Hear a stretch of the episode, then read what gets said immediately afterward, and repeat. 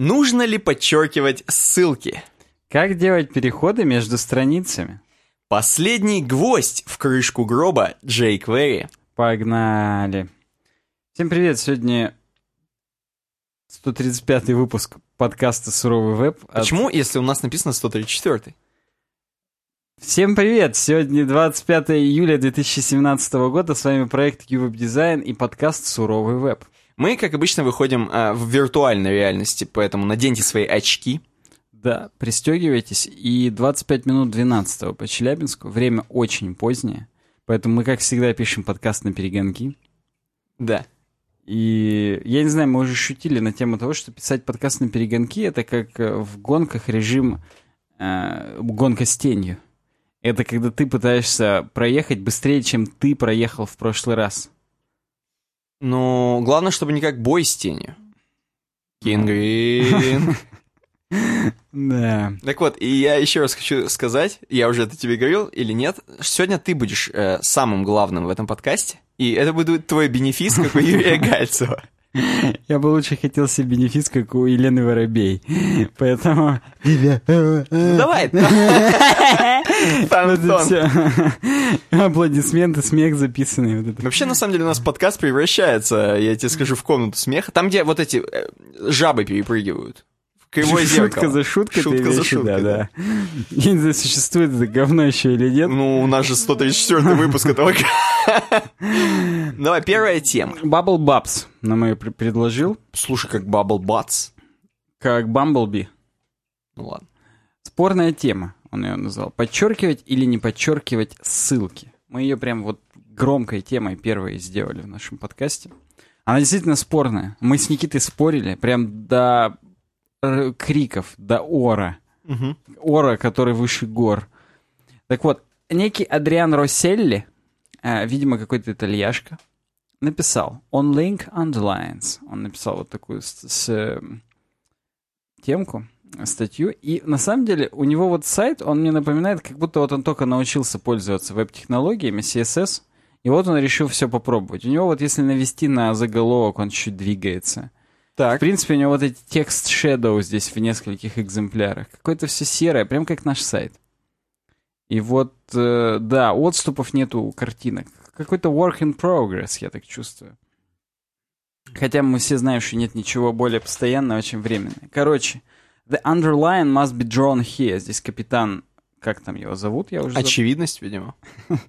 Ну как этого лысого зовут? У меня не прогрузилась статья. Бенефис. Какой лысый? Ну, капитан из Стартрека лысый, который поиспал. Спок, что ли? Ну не Спок, твою мать, ты дурак. Лысый старый чувак. Который умер, актер? Я, я а, не или знаю. это Спок?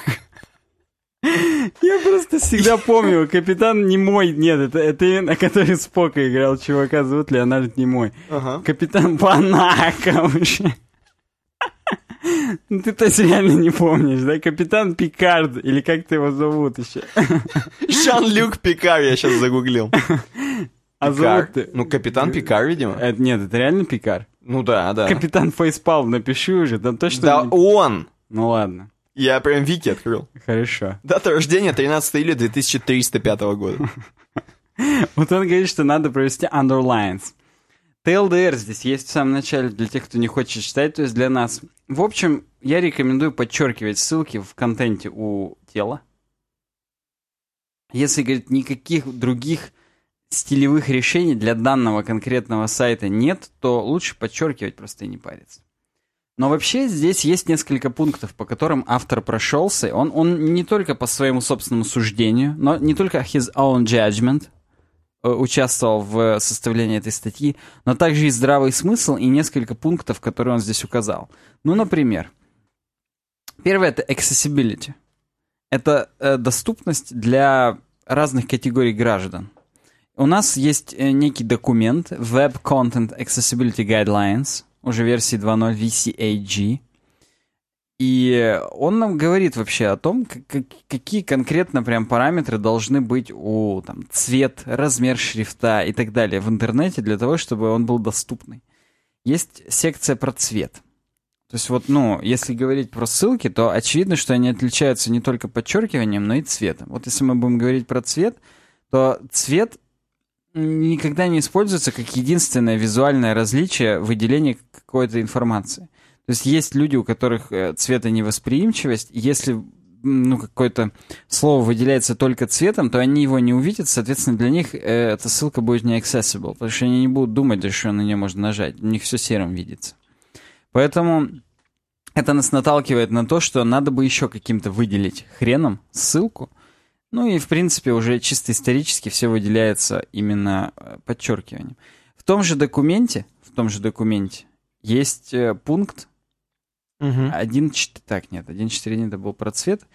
Вот э, G182, я не знаю, э, ну хотя что я не знаю, можно перейти прям по ссылке. Я-то не знаю, а ссылка-то знает, что... Ссылка на, на V3.org. Да, на V3.org, и здесь как раз есть экзамплы и, и так далее, о том, что цвет не должен быть единственным вообще, э, э отличительным, единственной отличительной чертой. Сразу вспомнил старую тупую шутку. Мне нравится в тебе только одна черта, которая разделяет твою задницу на две половинки. Вот, цвет не должен быть единственной чертой. И здесь... Бенефис продолжается. Надо, надо, вот, владел бы я искусством каким-то, кроме того, чтобы вести подкаст. Я бы добавил сюда аплодисменты сзади, смех на каждую тупую шутку, которая выходит из моего рта. Прямо как этот в «Чужой завет» Так. В самом конце Дэвид доставал эмбрионы изо рта из своего... Это спойлер, кстати, сейчас. Ну, я же не сказал, чьи эмбрионы. Ну. Поэтому идем дальше. В общем, э, контраст должен быть больше, чем 3 к 1 у у цветов. И здесь будут э, микрошуточки по поводу того, что, например, даже у Гугла не соответствует в поисковой выдаче ссылки вот контрасту, вот этому, вот, который, который должен, должен быть. В общем, эти штуки нас наталкивают, G182 и G183. G183 как раз в нем есть строка о том, что underlines are recommended for links так вот исторически сложилось, что подчеркивания рекомендованы для ссылок как еще одна визуальная подсказка, кроме цвета. Для того, чтобы сфокусироваться и понять, что можно перейти по этой ссылке. Э, это первое, accessibility, то есть не увидят банальные люди. Второе, usability. Usability, как мы помним, это то, насколько быстро мы можем э, с помощью какого-то конкретного программного продукта добиться результата. Mm-hmm. То есть это э, прямое удобство пользования. То есть не UX, это который, как я напомню, является нашим, так сказать, эмоциональным фоном от пользования программы. Нам нравится ей пользоваться, нас восторгает, там, какие-то воспоминания из детства и так далее. Это UX. А юзабилити — это просто механически, как быстро мы можем с помощью этой программы что-то сделать. Вот механически э, ссылки визуализируются э, подчеркиванием просто потому, что мы когда э, сканируем, так сказать, весь глазами. текст, да, глазами, мы уже видим и синенькое, и подчеркивание. Ну и здесь, опять же, есть ссылки на разные статьи, исследования и так далее, о том, что еще в 2004 году писали о том, что надо бы как бы и цвет, и подчеркивание. В 2010 году писали, в 2015 о том, что люди расценивают клики как собственную валюту, они не хотят ее прям вот тратить. И поэтому нам нужно их максимально заставить ее потратить, заинтересовать их, глазами, чтобы они увидели, что, о, подчеркивание, блин, так охота нажать, невозможно ничего сделать. Э, третье — academic research. Мне здесь понравился конкретно пункт. Здесь академические исследования, прям в PDF-ках есть э, ссылки. В 2003 году, в 2004 делали исследования и так далее, в 2005 даже. И в 2005 году было интересно, когнитивная нагрузка от э, ссылок.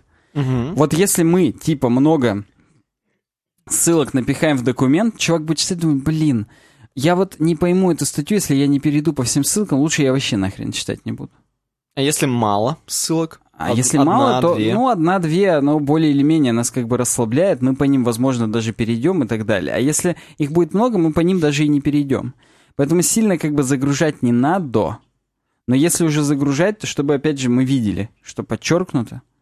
И мы сами для себя во время чтения делали отсечки. Ага, в третьем абзаце была ссылка — если я до конца статьи не пойму, что такое, там, я не знаю, биткоин, то я вот на треть, в третьем абзаце по ссылке-то перейду и все-таки прочитаю. Вот это то, с чего начинался веб, с гипертекста, с набора связанных документов, оно вот у нас возможно выстраивание в голове вот этих вот цепочек, если ссылки подчеркнуты. Мы их просто видим и откладываем, так сказать, для себя в уме. Три пишем, два в уме, как нам в школе говорили. Вот здесь тоже два в уме. Четвертое, other sites. Мы должны ориентироваться на другие сайты, потому что люди другими сайтами, очевидно, тоже пользуются, и они будут чувствовать себя familiar, если они заходят к нам на сайты, у нас так же, как у других. И, и здесь, он говорит, не очень понятно, потому что вот, например, Google дропнули underlines. И, говорит, вообще у них даже по контрасту не проходит, поэтому к ним есть много вопросов. То же самое с Амазоном. Но у Гугла вся выдача. У Амазона хотя бы просто в э, навигации нету подчеркивания. Там и так достаточно понятно, что это ссылки. То есть почему, ну, он оправдывает Amazon, что хоть они не следуют непосредственно вот этим гайдлайнам, но у них есть там все равно больше одной подсказки. У них в рамочку они обведены там, у них есть какой-то градиент выдавливания и так далее. То есть не только одним цветом у них все отображается, то же самое, как у Walmart, Target, Apple и так далее. Наверняка можно 10 тысяч сайтов найти, где не все ссылки подчеркнуты. Но вот если говорить об Амазоне, то уже в самом теле – ссылка там типа «прочитайте ревью», она уже, естественно, подчеркнута, и у нее еще и есть прям call to action. See all editorial reviews, например. То есть uh-huh. ты уже стопудово не промахнешься, но из-за того, что она подчеркнута, ты прям за нее зацепляешься, и тебе круто. Э, на Твиттере и Фейсбуке, кстати, тоже нет подчеркивания. Но он, опять же, оправдывает. На Фейсбуке зато до хрена картинок дополнительно. То есть ты понимаешь, что если...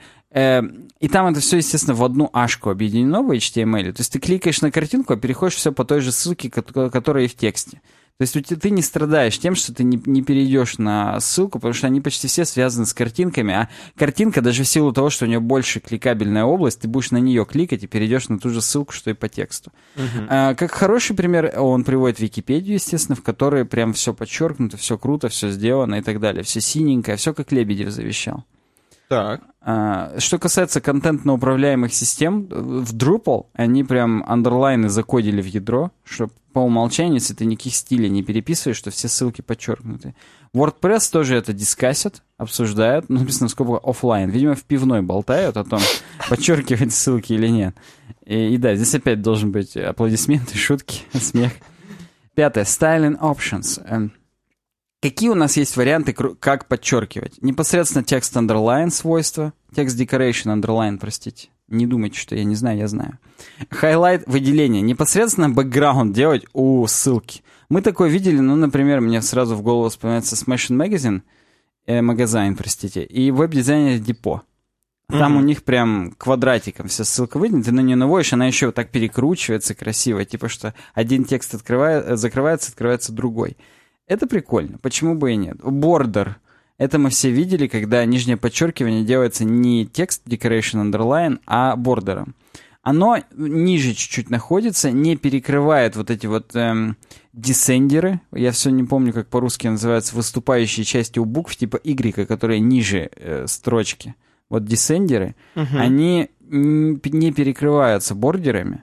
И на, на самом деле кто-то считает, что это круто, мне это бесит, например. Я даже когда конспектирую что-то в тетрадках, я подчеркиваю и оставляю чуть-чуть места под вот эти десендеры, угу. чтобы выглядело прям красиво, так обволакивающе. То есть не перечеркиваешь? Да, я их не перечеркиваю. Я их именно оставляю чуть-чуть по микропробельчику. И вот, например, Safari, они одни из первых добавили поддержку вот этого я не помню, вот тут я не помню уже, какое свойство в конце о нем сказано, а, о том, что есть у нас новое свойство — где оно тут? Нет, не сказано. Ну, короче, есть какой-то текст underline какой-то там. Э, оно в Safari по умолчанию тоже делает небольшие отступы вокруг десендеров. Э, градиент эффект, ну это да, это тоже мы делаем линейный градиент только на низ, на нижний пиксель. Да, может быть, но ну, не знаю, мне все... Особенно если делать в комбинации с текст Shadow, то текст Shadow делаешь такую же, как э, фон, то есть, допустим, белую-белую. Mm-hmm. Она перекрывает градиент тоже, там остается вот зазорчик вокруг каждого десендера, прикольно выглядит. Но, опять же, вот эти все из, изворачивания... Хотя вот, вот Крис Койер на CSS Tricks, я не знаю, он там сейчас очень часто дизайны меняет. На одном из дизайнов было бордером, на одном из дизайнов было градиентом. Выглядело неплохо. Угу. Я помню, когда на медиуме только ввели вот это вот бордером снизу, я прям вот, ну, у меня глаза ловили, как на большинстве сайтов, каких-то таких вот дизайнерских все переделали. Вот это и прям большой зазор был между самой ссылкой и подчеркиванием. Ну, был тренд и был. Я считаю текст Decoration Underline самым прикольным, самым хардкорным. Что касается recommendation, вот он здесь говорит, что, ну, не надо полагаться только на цвет, понятно, надо еще какой-то вариант придумать, выделение. Кстати, э, последним фонд Style Scout. Сделайте, говорит, еще курсивом там или жирным, или small caps, это small capitals, это в open type шрифтах есть поддержка, когда э, все буквы э, строчные, ну то есть заглавные, но та, которая заглавная заглавная, она чуть выше, чем все остальные. Угу. А, что-то хотел я тебе сказать, знаешь что? А, то есть я могу отходить, значит, получается, от устоев синего, правильно? Чуваки пишут. Ну, тебе нужно выделить как-то ссылку, не только цветом. Уже э, шарады тебе задавать. Ты можешь и не обязательно синим задав... э, делать. Просто видишь, э, когда вот пункт Other Sites, и когда я готовился к подкасту, я забыл, хотел сказать о том, что нужно ориентироваться не просто там на Google, Яндекс, а на сайты твоей индустрии. Mm-hmm. То есть если ты, у тебя какое-нибудь агентство недвижимости, нужно делать так, как у всех агентств недвижимости, чтобы не выбивалось, чтобы люди, которые к тебе заходят, они были, все чувствовали familiar. Но а я... если у тебя дизайнерский сайт, то надо под Криса Койера подстраиваться. А если я хочу быть первым в недвижимости? Может быть, я хочу отличаться от людей? Ну, ты можешь пробовать, если у тебя уже на самом рынке недвижимости есть такие позиции, что к тебе все равно зайдут. Угу. И тогда да, ты, ты можешь быть трендсеттером. Прикольно. Простите, Мне за... еще очень понравилось, э, а мы уже высказываем свое мнение непосредственно, угу. очень понравилось про тему, про тему того, что сменить э, на курсив, на жирный, это действительно будет выделяться среди всего текста. Угу. Это прям вот крутая тема. Я даже не знаю, что лучше. Мне кажется, курсивом прикольно. Ну, вот мне пункт с выделением бэкграундом, вот квадратик такой, чтобы был, сама угу. ссылочка, прямоугольничек, мне вот он больше ну, нравится. Ну, это хипстерский сайт будет такой, если ты будешь бэкграундом выделять. Извините, я ничего не могу сказать. Я так вижу. На ты? Да, ладно. Здесь в самом конце, на 12 января 2017 года, Джен Симмонс некая пишет о том, что в 2018 и позже обсуждается стандарт CSS Text Decoration 4, и там будет куча всяких, типа там жирненький снизу, там отодвинули чуть-чуть на 2 пикселя вверх, там текст underline offset, например, то есть отступ, ну и так далее. Можете посмотреть текст decoration with skip, текст emphasis skip, то есть то, что вот э, как раз частично уже где-то поддерживается, но это, это, это драфт, забыл, как черновик, 25 июля 2017 года, то есть сегодня последний раз его обновляли, то есть активная работа ведется.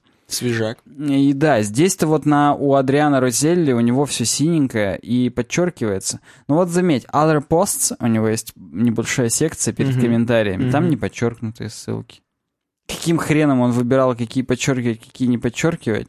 Видимо, одному ему известно. Хотя я сейчас смотрю, других нет никаких не подчеркнутых. Только вот этот вот other posts. Просто те самые other posts, про которые ты говоришь, да, они... Это даже не ссылка, как ссылка на текст, это целая кнопка, по сути, большая. Ну, нет, там область. Ашка, да, опять же с картинкой. На картинку тоже можно нажать по Фейсбуку. Да. Но это не меняет э, того, что можно было бы сделать. Ну-ка, вот, вот что у него там переводят? Пере, пере, пере, пере, пере перекрывает текст. Текст decoration none у него есть. У main ahref текст decoration none. Угу.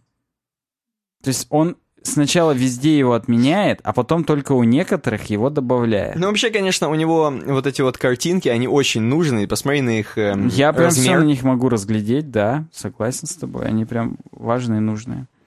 Поэтому Хотя у него я на другие смотрю, тоже текст decoration нам. На самом деле, надо сказать, что мы с тобой часто касаемся темы ссылок. А, и то, что сегодня это вот стало первой темой в подкасте, угу. у нас всегда это спорный момент почему-то. Ну не почему-то, это прикольно, просто это, интересно. Это и, это и в мире спорный момент. Да. Наш подкаст — это отражение всего мира. Вот. И хотелось бы, опять же, достучаться как до небес, только до наших слушателей. Они, в принципе, уже на небеса... Не в смысле, что они настолько они уже... Они при жизни в рай попали, достигли, потому что они слушают да, наш подкаст. Настолько достигли уже величия, что они, наверное, могут и свое мнение по поводу ссылок оставить нам в комментариях. Я вообще, я всегда хочу, чтобы люди не только темы нам предлагали, они свое мнение. Я хочу, чтобы вокруг нас было комьюнити. Вот тебя, меня, вокруг вот нас. Так. И это, это круто. То есть есть вот даже чатик веб дизайн наш в Телеграме, о котором ты сейчас будешь говорить. Мы плавно перетекаем в твой бенефис в организационный момент. Угу. И я хочу, чтобы люди во всех, всеми инструментами, которые мы для них предлагаем, высказывали свое мнение, не стеснялись, использовали нас как э, площадку для своего бенефиса. И тогда мы все будем вместе двигаться вперед в лучшее будущее, потому что мы его будем делать вместе все. Э, слишком гениально, слишком гениально. Я могу к этому только добавить то, что э, э, нас легко найти в Телеграме. Э, t.me slash его дизайн, правильно? Да. И это вы попадете сказал. в чат или вы попадете на канал? Это канал будет. Это будет канал. А чтобы в чат попасть... Чтобы попасть в чат... Надо там... написать все-таки в описании. Не, не, не надо мне писать. У нас есть ссылка uwebdesign.ru slash about. И там я ее сделал публичной просто. Несмотря на то, что группа закрыта, то только по инвайтам, но инвайт вы можете получить на uwebdesign.ru slash about. У нас крайне тормозит Сайтецкий. Да, кстати. Досит нас именно вот, видимо, чтобы у нас подкаст не удался. Я тоже это заметил, но тем не менее, на сайте у нас в том числе есть регистрация, может быть, сейчас все регистрируются, у нас есть регистрация да, на сайте. всего, наплыв, да. Эм, регистрация на сайте есть для того, чтобы вам было проще жить и оставлять темы для следующего подкаста. Это можно сделать все в сайдбаре справа, господа и дамы, если вы помните, если вы знаете. Э, это у нас есть справа там. Есть еще у нас стикеры э, во ВКонтакте. Можете заказывать их легко и удобно. Между прочим, я, я каждый раз пользуюсь нашим, нашим подкастом для того, чтобы тебе сообщить именно новости о том, что у нас заказывают стикеры. Угу. Каждую неделю есть люди, которые заказывают стикеры. Есть люди э, с Украины, которые заказывают стикеры. То есть... И не, не боятся вот этого того, что их посылку распечатают, доклеют на них э, свастику и отправят им дальше. Уже. Ты мне хочешь сказать, что, может быть, настанет тот момент, что нам придется и вторую партию стикеров заказывать? Слушай, я жду этого момента очень... Как э, воздух. Я тебе больше скажу. Сережа Баталев, если мне не изменяет память... Я думал Мезенцев, но продолжай. Или Кирилл с гитарой. Они мне предложили сделать дизайн э, в пиксель-арте новых стикеров. Но вот я говорю, так сделайте для Телеграма. Нет, только вот если будете печатные делать. Вот э, если мы распродадим эти печатные, чуваки, у вас появится гениальная возможность пиксель-артные стикеры у нас э, купить а дизайнерское решение от Сережи Баталева, возможно. Я не помню точно такого, вроде от него. Надо, знаешь, надо пиксельное э, для одной аудитории и такое, знаешь, с крестами для хипстеров. Там будут такие кресты и где-нибудь наш логотип.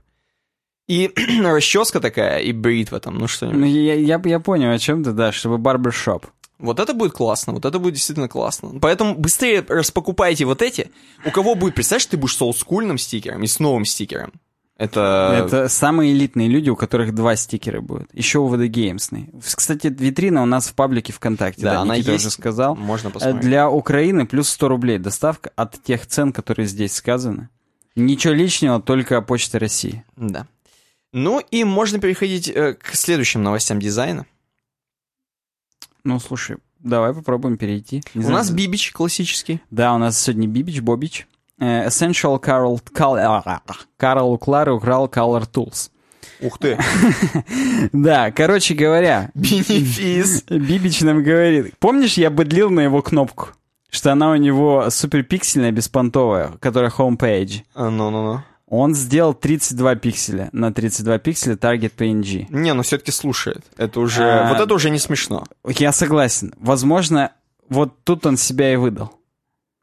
Потому что... Знаешь, это знаешь, сейчас выглядело как сцена в «Бесславных ублюдках». Мы сидим, как бы мы с тобой два фрица, и mm-hmm. он хоп и поменял кнопку, и мы такие, оп, Опа! И настоящий, настоящий фашист не меняет кнопки. Это не пропаганда, просто мы прикалываемся. Ну и чё? Да, а здесь у него 283 на 281. Где его перфекционизм? Почему не квадрат? Почему 283 на 200, мать его, 81 пиксель? 280 факин 1. Ну, следи, следи, он, сме... он сменит к следующему разу. Я, я надеюсь, да. Так вот, э, он нам говорит о том, как работать с цветом. Какие инструменты использовать для того, чтобы придумать цветовые палитры и так далее. Опять же, это тема, на которую мы говорили миллиард тысяч миллионов раз – но Бобич в этот раз добавил и еще более... Представляешь, он реально слушает и ржет, что он Бобич. Или Бюбич. Предложите свои варианты в комментариях, как можно еще... Просто это все фронтендер придумал. А! Это ж не я, это он каждый раз изгаляется. Так что, возможно, в следующий раз он Бюбич напишет. Э, э, ну, это уже, это уже, да, это уже немцы. Один из самых популярных вообще, ну, как мы уже поняли по первой теме, один из самых популярных э, элементов, вопро... элементов а, дизайна — это цвет. Так. То есть там формы всякие и так далее. И вот цвет. И, и точно так же и самым вообще могущественным инструментом в наборе дизайнера является цвет. Э, но, говорит, с ним сложно его вот на кончиках пальцев держать, чтобы вот владеть цветом так же, как своим. Этим. Хм. Нужно прям пройти огонь, воду и медные трубы. И давайте их вместе с Бобичем пройдем. Первое. Найдем inspiration, вдохновение. Но первое, конечно же, в природе. Вы оглянитесь просто по сторонам. Цветовые палитры, они уже вас окружают. Возьмите, говорит, фотографию, а это именно так надо. Take a picture, это возьмите фотографию. Так, возьмите, возьмите фотографию. фотоаппарат, да. Сфоткайте и извлеките палитру из этой картинки. Он, кстати, показывает потом дальше, какими приложениями это сделать, прям вот уже наглядно. На Behance есть Additional Filters Color. Можно прям по цвету отфильтровать и смотреть. Вот вы хотите там условный оттенок э, красного ближе к фиолетовому, который выбираете его и смотрите крайние тренды по поводу того, кто там Керри Энн Кумингс, Нитин Кумар какие-то. Я просто читаю со скриншота, я не выдумываю. Я понимаю. Эм, кстати, Это мы см... пока ищем вдохновение с Бибичем. Э, да, кстати, смотри, на скриншоте Behance в правом верхнем углу его фото. Я заметил. В профиль заметил. вот это вот, где он чуть-чуть в костюмчике все еще в своем. То же самое на Дряблом. Там можно прям, когда вы заходите в какой-то конкретный шот, э, там э, показано, какие цвета превалируют, там нажать на этот цвет, он покажет вам. И есть точно так же dribble.com slash colors, где можно выбрать цвет и посмотреть все шоты э, в этой цветовой гамме. Это круто. То есть реально, это вот для большинства людей уже мы решили проблему. Угу. Но если что, продолжаем дальше. Дизайн Inspiration, вот такая вот э, сайтецкий, такое веб-приложение, в котором ты выбираешь там до пяти цветов. Можно вот на, он на скриншоте выбрал три, но можно выбрать до пяти.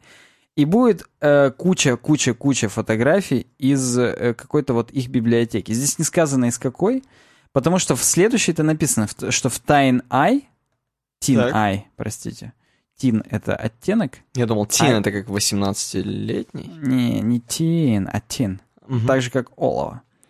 А, так вот, оловянный глаз Labs.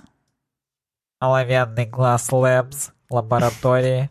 Вот они с фликера используют фоточки, но также ты выбираешь до пяти цветов, и тебе с фликера все фотки в этих цветах показывают. Кстати, вот именно CC4, Creative Commons, короче говоря, лицензию этих фоток, их можно просто сразу брать и использовать.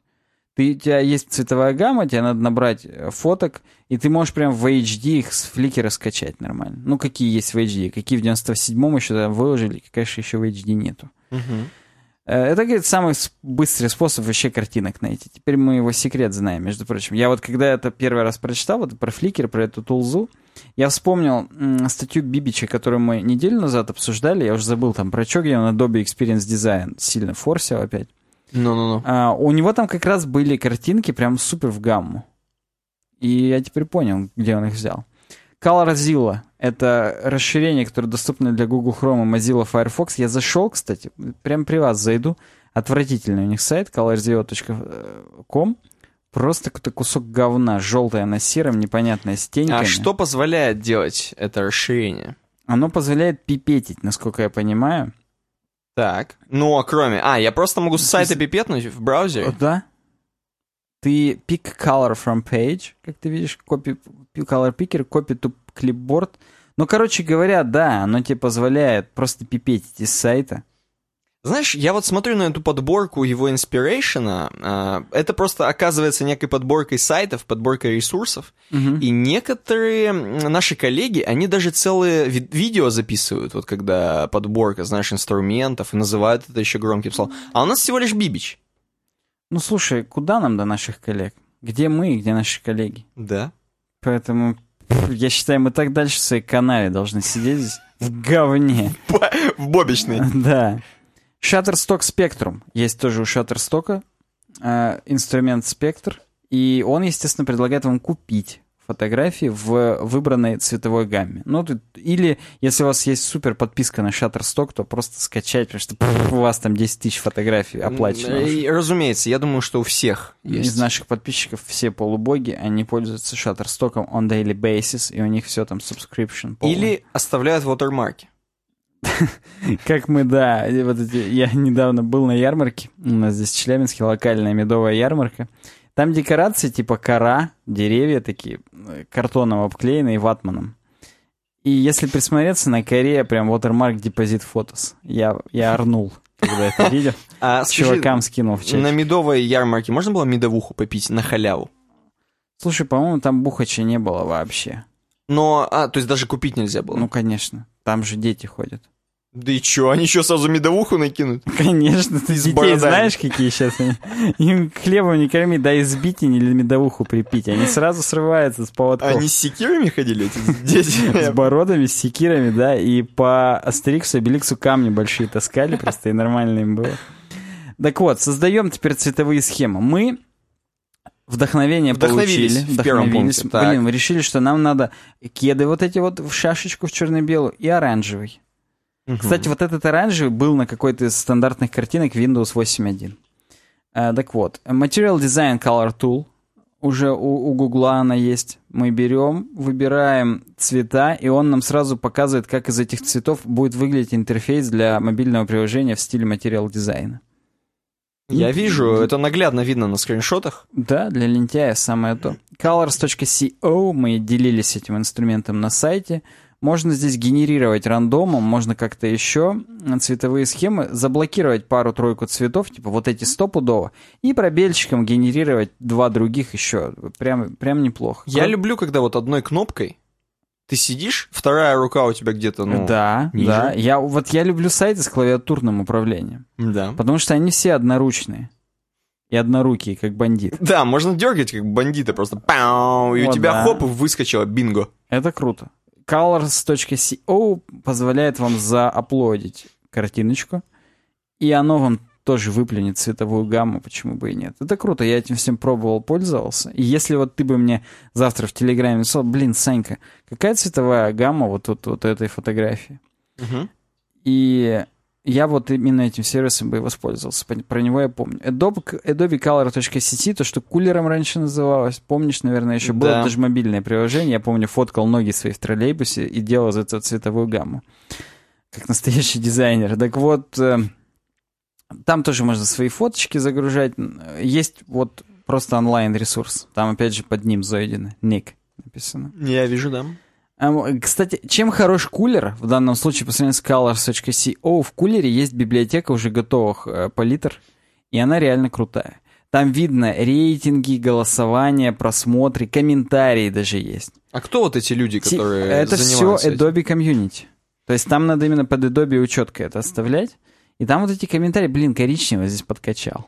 Вот, вот подобное. Я не представляю... Блин, коричневый дерьмовый, вот так даже. Да, да, наверное так. Ну и, естественно, Adobe Color CC интегрирован с Photoshop, Illustrator и другими CC-продуктами, типа InDesign. То есть ты можешь прям Палитру, сохранить себе, сделал, да, да. Добавить, да, либо свои палитры, либо фейвориты добавить эти чужие, и сразу в Photoshop иметь к ним доступ, можно их прям по папкам там рассовывать, называть и так далее. Политон это тоже пользовался. Такая... Погоди, погоди, а вот этот вот кулер, он... Э, я должен платить деньги? Нет, он бесплатный. Но если у тебя есть платные приложения, то в нем ты его тоже можешь использовать. Но сама эта тулза бесплатная. Э, ладно. Я хотел страшное спросить. А если я... Э, ну, не я, а друг мой друг, тебя, например, например так. скачал э, пиратский фотошоп, будет ли это в связке там? Можно Мой это... друг говорит, что будет. Да? Он пробовал. Ну все. Тогда ладно. Вот. Политон. Э, похож на Adobe Color CC, но у него в чем сила?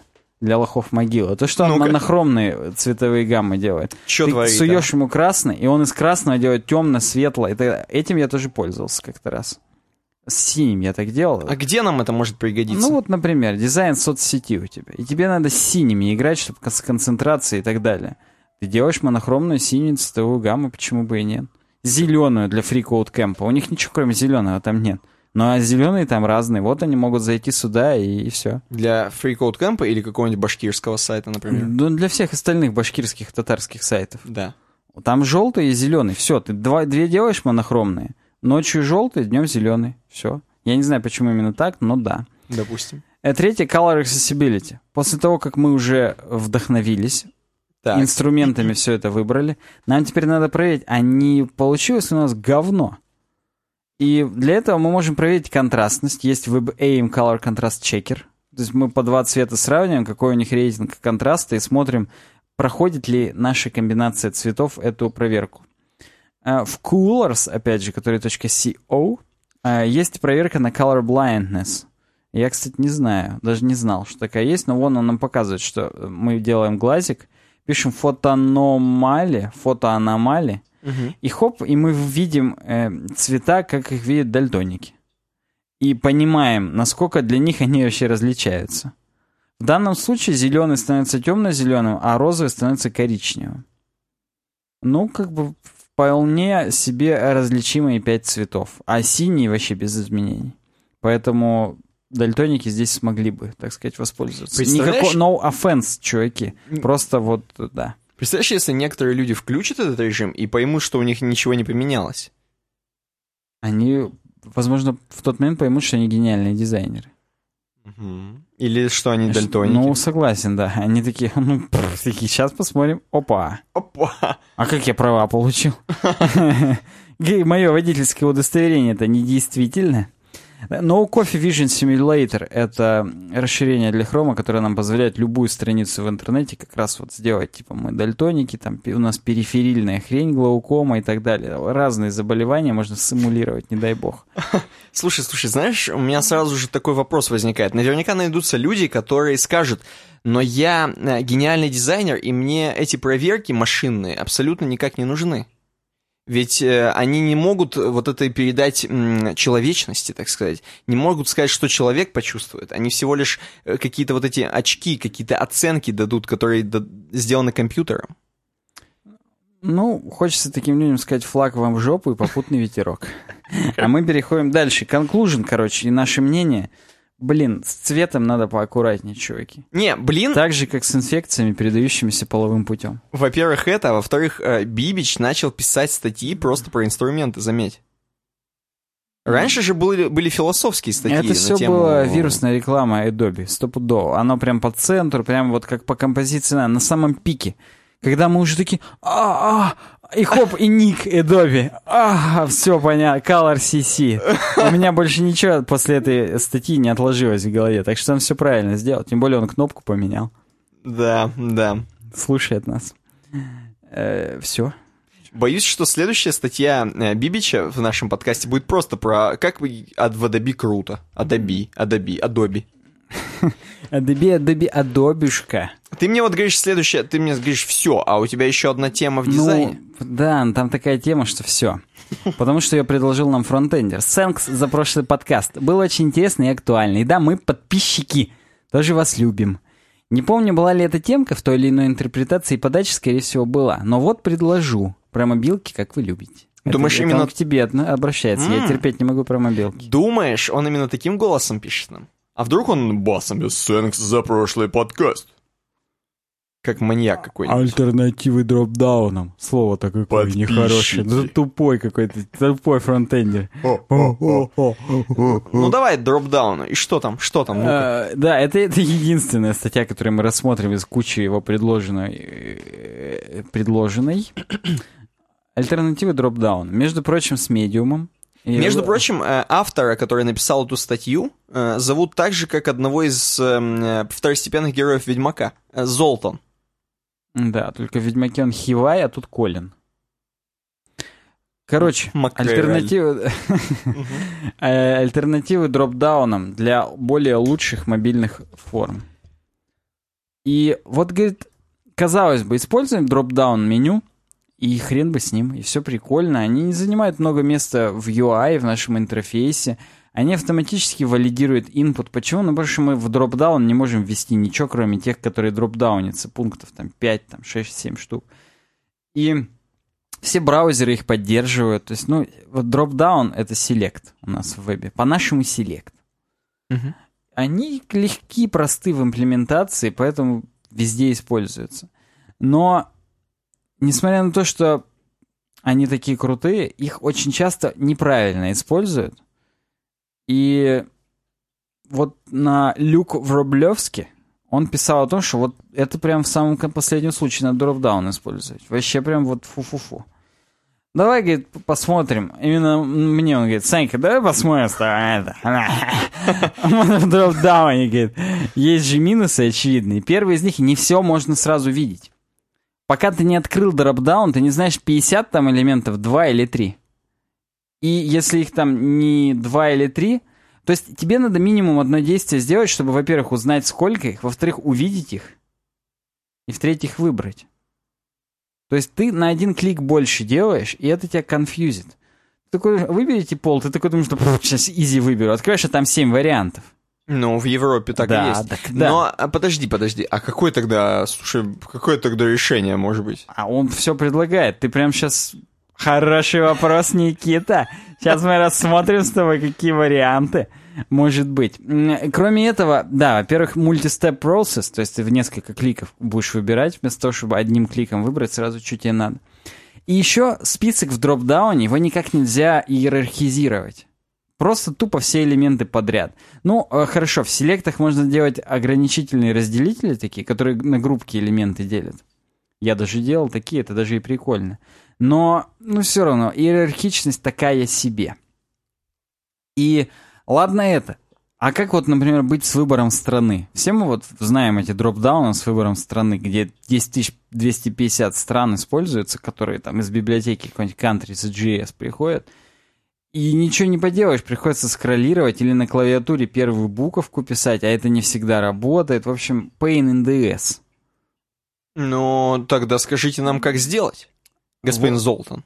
Да, тем более он говорит, на мобилах прям вообще жопа. Вот этот весь тррр, Как Саня будильник переводил в Америке. громко. Не, ну это, дай бог, если он открылся у тебя нативным. Ну да, а еще не дай бог вот именно... Ну хотя сейчас селекты, они все уже нативные. Но, наверное, можно как-то изловчиться, чтобы сделать беспонтовый. Так вот, давайте говорит, посмотрим. В зависимости от того, какие у вас варианты, если, например, их два. Если их два, зачем использовать дропдаун, если это стопудовый чекбокс? Ну, это Золтан мог себе в задницу это засунуть. Теперь пусть он скажет, когда у нас 222. Ну подожди, сейчас будет. Small number, если их, допустим, не 2, а 3 или 5, мы можем их сделать просто как button group и выбирать female, male, other, rather not say. Он М. тут тоже про пол шутит, смотри-ка. Ни М. одному мне в голову приходит это на бенефисе. Э, for a large number, number по тебе можно сделать э, такой селект, который ты начинаешь вводить, и появляется предиктивный набор. Начинаешь ст писать. Ст. А у тебя Стокгольм, Штутгарт. По-моему, очень изящно. Стротхольм. Погоди, а вот А, например. э, А если я А введу первую, у меня сразу вывалится большой список. И я Ну, такой, да, «Хм, ну А ты- недостаточно, значит. Ну да, ты придется З. вторую букву писать. А, З, Е, Р, Да. О, Т. Ну так я так сам... Нет, я почему-то Азербайджан хотел. Ну ладно. Э, э, подожди, значит, соответственно, он предлагает просто пред- предиктивный набор добавить, правильно? Да, это for a large number of well-specified options. Когда город, все знают города. То есть там нет такого, что ты будешь сидеть и думать, блин, а какой у меня город? Как э, тупой фронтендер бас басить, будешь сидеть, «А, какой у меня город?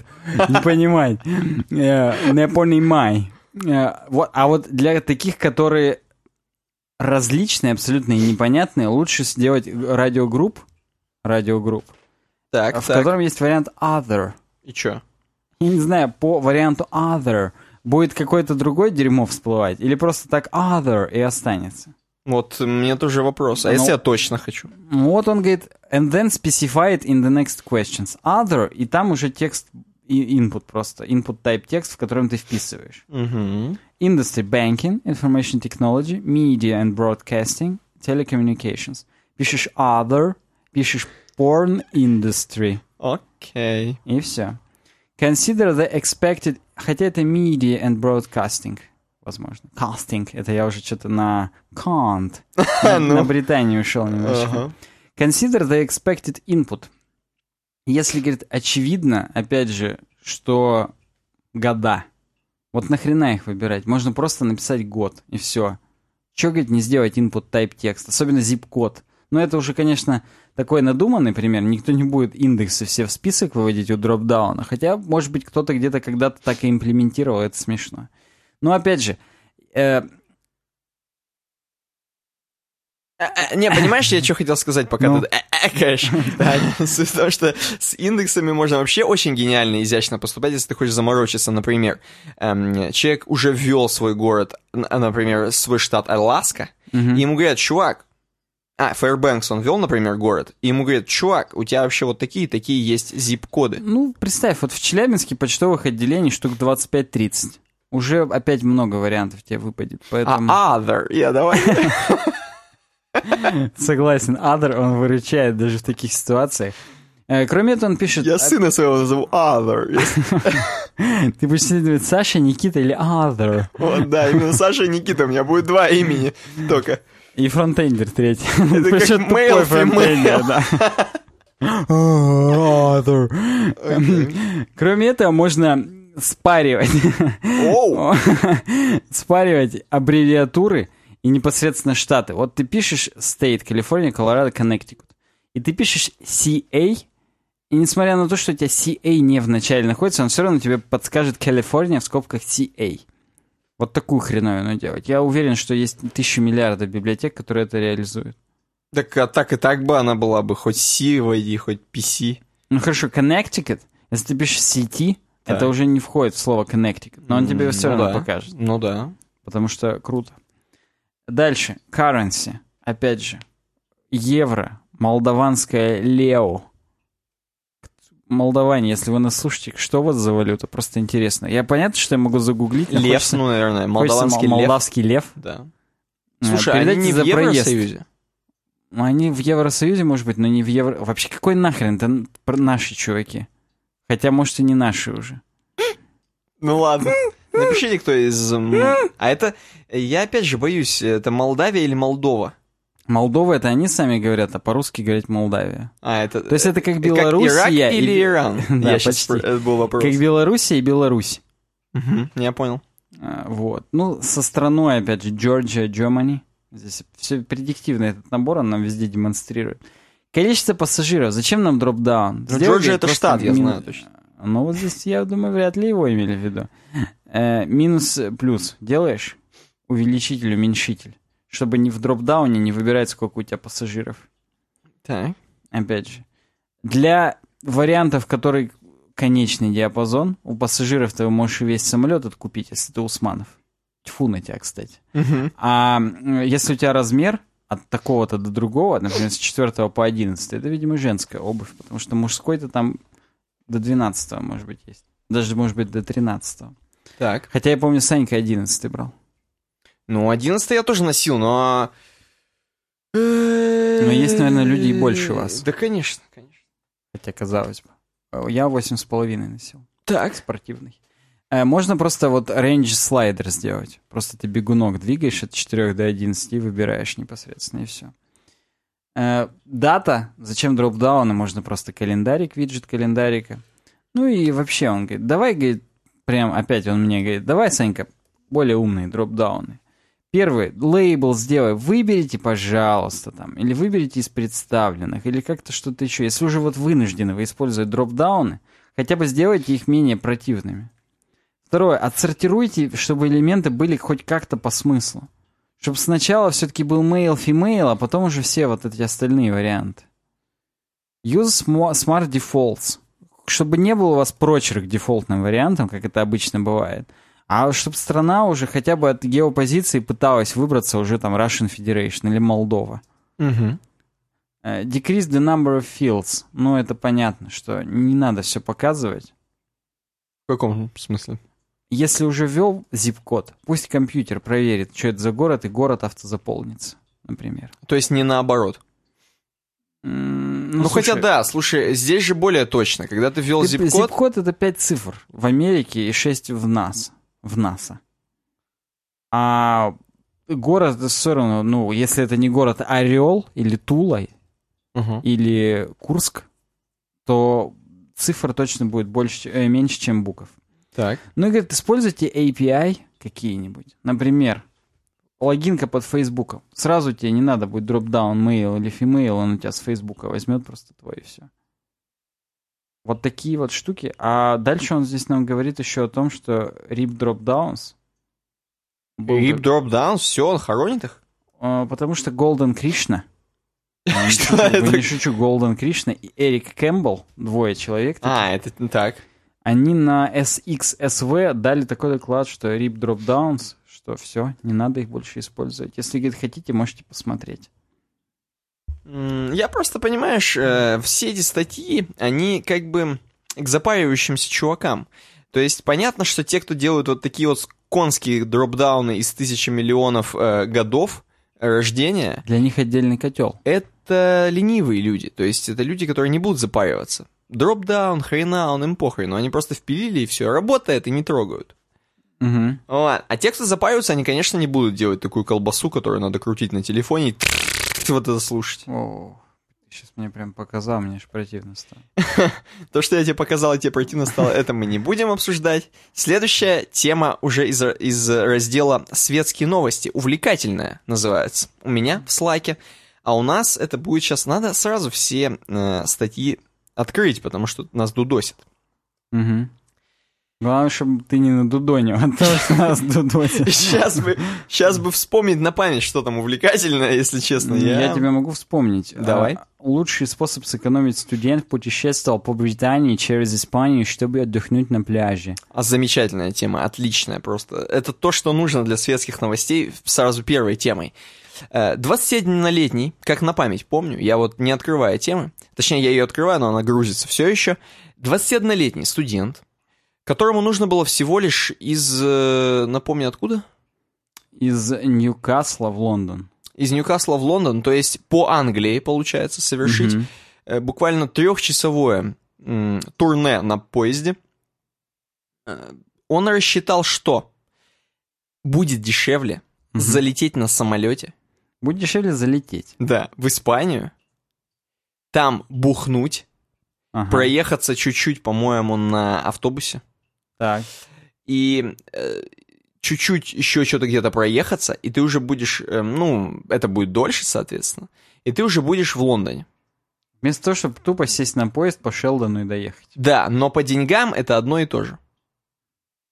То есть он говорит, я, как такой крутой чувак, выбираю для себя путь через Испанию, бухнуть на побережье и потом очень классно добраться до Лондона, и это все будет практически дешевле, чем если я буду как дурак три часа ехать в поезде. Я здесь, э, вот все этой статьи, он это все представляет у себя в Инстаграме, э, делает фотографию, пишет, рассчитывает по долларам, или там по фунтам по своим, точнее. Даже коктейль посчитал. Да, что все включено, значит, и можно вот так классно попутешествовать, вместо того, чтобы три часа трястись в поезде. Но я, вот я, когда прочитал, у меня возникло некое сомнение резонансное ему мнение э, о том, что и тот, и другой вариант отличный, путешествие из Ньюкасла в Лондон, но, эм, во-первых, те, кто не хочет тратить свое время, бизнес-люди, не которым 21 год, а все-таки чуваки, которые занимаются каким-то делом, и, важно им время, они будут ехать все-таки трехчасовым поездом. Это первое. Второе, э, даже не говоря о занятых людях, а о туристах, в том числе, э, я уверен, что поезда Англии славятся своим э, каким-то историческим таким колоритом. Угу. Вот. И я бы даже и проехался... Ты думаешь, на... они все еще паровозы их вместо электровозов толкают? Конечно. И представляешь, какие там, например, э, эти? Поля, луга? Да, Ты прям по Чаадаеву написал бы путешествие из Ньюкасла в Лондон? Да. Я вообще, если честно, хотел сказать не про луга, а про обслуживающий персонал, в каких ходят, например, передничках. А в каких задничках они ходят, тебя не интересует? Ну, они без задничка ходят прям. Так. Вот. И вот это тоже. То есть я не понимаю, я не совсем, не до конца понял. То есть он, конечно же, разочек-то так разулю сделал, но будет ли он так на постоянке делать? Ну, слушай, вот он почему-то э, сравнивает э, теплое с мягким. Почему? Потому что в одном случае он едет поездом, а в другом летит самолетом. А сколько самолет прямой из Ньюкасла в Лондон стоит?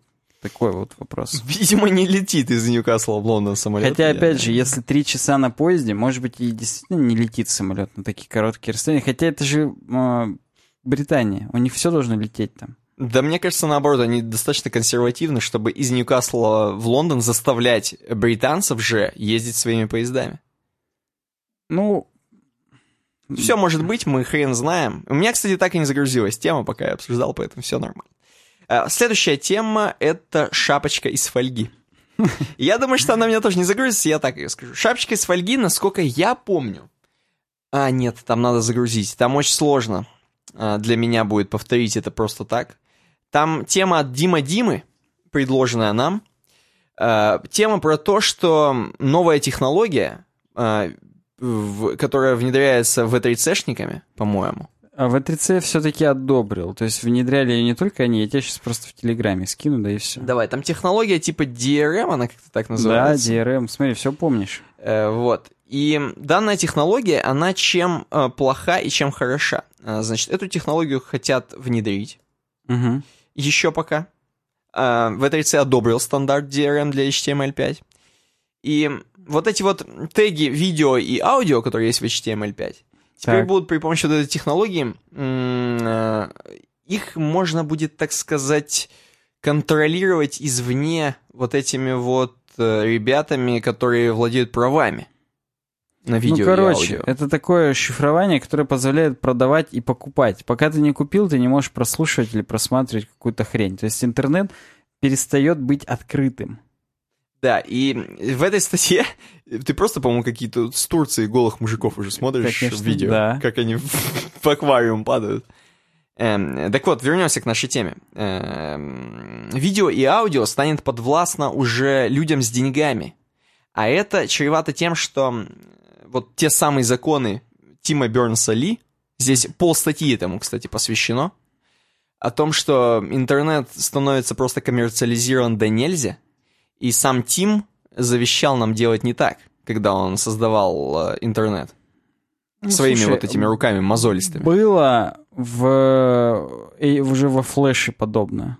Кусок кода, черный ящик, который непонятно что делает, его можно было хоть как там за зашифровать, закодировать, чтобы без денег ты это не посмотрел. Веб-ассембли, который готовится, это тоже будет, по сути дела, черный ящик, который работает сам по себе, и ты никак не можешь его а, обязать быть открытым, а там внутри ты можешь и денег просить, и чего угодно. Поэтому двигай, были всегда какие-то шаги в этом направлении. И, ну, да, DRM это достаточно скотская хреновина. Но здесь есть, здесь есть на самом деле тема, что это можно как-то обойти. Я сейчас вот найду. Я сейчас вот найду. А, Обойти-то можно. Обойти защиту DRM несложно. Например, защиту White, White Wine в, контент, в контенте Google вскрыли еще в 2010 Но это не имеет значения. Закон дает правообладателю исключительно прибыльное право преследовать пользователей и конкурентов, которые пытаются обойти защиту или использовать контент способом, не предусмотренным правообладателем. То есть собирать соседей и платным включать альбом э, Леди Гаги. Да. Э, вот. Поэтому, ну, как-то немножко странновато. Это все действительно хочется шапочку из фольги надеть. Самое тупое, что Тим Бернс Ли, о котором уже говорили, он возглавляет комитет, в который можно подать апелляционную жалобу по этому поводу. Но, видимо, никто уже и не подаст особо. Все сдались, все подчинились этому всему. Обей. Да, хотя как будто бы он нахрен не знал, что вот это все происходит. А Чё? сам он что, пальцем-то вот, не повел? Вот я тоже не понимаю. Но не повел, судя по статье. Ну, может быть, он уже ничего не решает, он просто как старик сидит там. Старец фура, он только загадки загадывает и подсказки отдает. Например. Ну, бывает, бывает. Я думаю, что следующая тема, кстати говоря, твоя. И там... Э, Нет, как... там Китай заблокирует VPN для частных лиц. Хм. Да, Китай заблокирует действительно VPN для частных лиц. И это, знаешь, тема э, пересекается с недавними новостями э, о том, что мы с тобой обсуждали, о том, что хотят э, в России запретить пользоваться VPN-ками, обходом блокировок Угу. всевозможным. Вот э, в Китае это уже спокойно запрещают, причем физическим лицам. То есть, например, я, как физическое лицо, вот у меня лицо, оно физическое. Так. Оно еще и частное у тебя. Еще и Ой. частное, да. И я пытаюсь как-нибудь обойти, но в Китае за это, за такое, практически доходит до отрубания рук. Но я, конечно, сейчас вру. Я сейчас вру. Ну, Вот. они хотят только с 1 февраля это сделать. Сейчас Начать пока еще отрубать. не доходит, да. Как ты считаешь, мы достигнем ли э, такой же свободы, как в Китае? Просто, понимаешь, мы, может быть, бы и достигли бы, Если бы у нас был Син Цзиньпинь? а, хотя бы. Во-вторых, просто технические возможности очень сложные, трудные и так далее. Ага. Чтобы все это реализовать, у китайцев уже есть вот этот их великий китайский фаервол, Угу. который позволяет их, им трафик распаковывать, смотреть, что за трафик. То есть не только куда, откуда он идет, а именно, ну, анализатор трафика. У нас даже этого нет. Ну, а какая проблема э, вслед за законом Яровой ввести и такой же фаервол для России? Ну, да сколько бы ни выделили денег, их все упрут и ни хрена не сделают, понимаешь? Так это же получается хорошо. Ну, типа, Для нас. хоро- типа хорошо. для да. нас, как для молодых тимов Бернсов Ли. Для молодых тинов. Да, это типа хорошо, а вот э, для китайцев это хреново. Потому что у них-то, видимо, по Филу Шиллеру идут дальше. Э, Начальники их там. коммуни- Но коммунисты. боюсь, боюсь, конечно, представить, что там происходит. Хотя, э, кстати говоря, вот при всем при том, что мы с тобой обсуждаем постоянно, что Китай, они достаточно жестоки в privacy полисе у себя там, Так. С- внутри-то вроде как у них все достаточно свободно по сравнению, например. Все в сравнении же у нас познается. Мгм. Например, с Северной Кореей. Ну, если с Северной Кореей сравнивать, то, в принципе, все хорошо у всех в мире. Ну да. Да. Хотя вот Ким Чен Ын, я думаю, неплохо живет. Я уверен. Вот, поэтому, да. Следующая тема моя. И она, говорит, называется э, «Важность Юзнета». А что такое Usenet? кстати? Юзнет — это вот была такая хреновина еще до Арпанета, чтобы ты понимал. Юзнет сделали в 1979 году. Э, связь, сделали ее именно для общения. Э, Это типа как Мирка? Или как что? Все верно. Типа как Мирка, только там не был реал-тайм чат, там были ньюс-группы. То есть есть... э, Форум? по- как Reddit. Есть... да, Ну, форум, форум, да, под форумы по категориям. Sci был, Science, Comp, Computers. У них там были подкатегории и так далее. Называлось это все ньюс-группами, и там просто, ну, темки с сообщениями. Почти как онлайн-форум. И чтобы стать частью этого всего, нужно было скачать браузер специальный юзнетовский, который подсоединяется к Usenet-серверу. То есть там, ну, это был отдельный Usenet-сервера. И в чем прикол? Я почему вообще об этом решил поговорить в нашем подкасте? Во-первых, всегда, когда мне, э, что-то нравится мне, я говорю кодовое слово, скорее всего, нашим подписчикам понравится. Да-да-да-да-да. Вот. Так вот, Usenet, скорее всего, понравится нашим подписчикам. Почему? Потому что до сих пор есть Usenet сервера, до сих пор можно туда подключиться. И Мгм. чтобы ты понимал, там всякое плохое все еще есть. М, Ай-яй-яй-яй-яй-яй-яй. И в чем дело? Подключение по Usenet серверу... Я вот плохо сейчас разбираюсь, и в этой статье этого нет, и я очень хочу, чтобы нам предложили в темках вот про Usenet поглубже. Потому что там чуть ли не даже без TCP-IP это все работает. Прям вот ты в Usenet можешь пойти, если у тебя есть доступ в интернет, и никто об этом даже не узнает. Потому что на всех фаерволах, роутерах и так далее, и прочих сетевых экранах нигде не будет вообще фигурировать никак. Будут просто тупорылые пакеты куда-то идти, не пойми куда. Знаешь, я просто быстренько немножко отскочу буквально в сторону. Скажи. А, Вот, например, возьмем книги э, О'Райли и возьмем всякие наши старые книги, типа э, «Знаете ли вы?» какие-нибудь такие олдскульные книги, русские, например. Э, Там, когда было открываешь книгу, на первой странице написано, а вот у нас обозначение в книге есть. Мгм. Вот это вот типа, э, здесь вот восклицательный знак, это значит, вы должны обратить внимание. А Вот это, например, как в Райле, вот это вот следы там, которые ведут э, какие-нибудь собачьи следы, это значит там, посмотрите, страница Панин. Ну вот, вот Мгм. такое, да? Так. И у нас бы, у нас, слушай, в подкасте э, тоже есть вот такие м, блоки, которые из подкаста в подкаст качуют там. Вот здесь предложите, пожалуйста, уважаемый слушатель, предложите.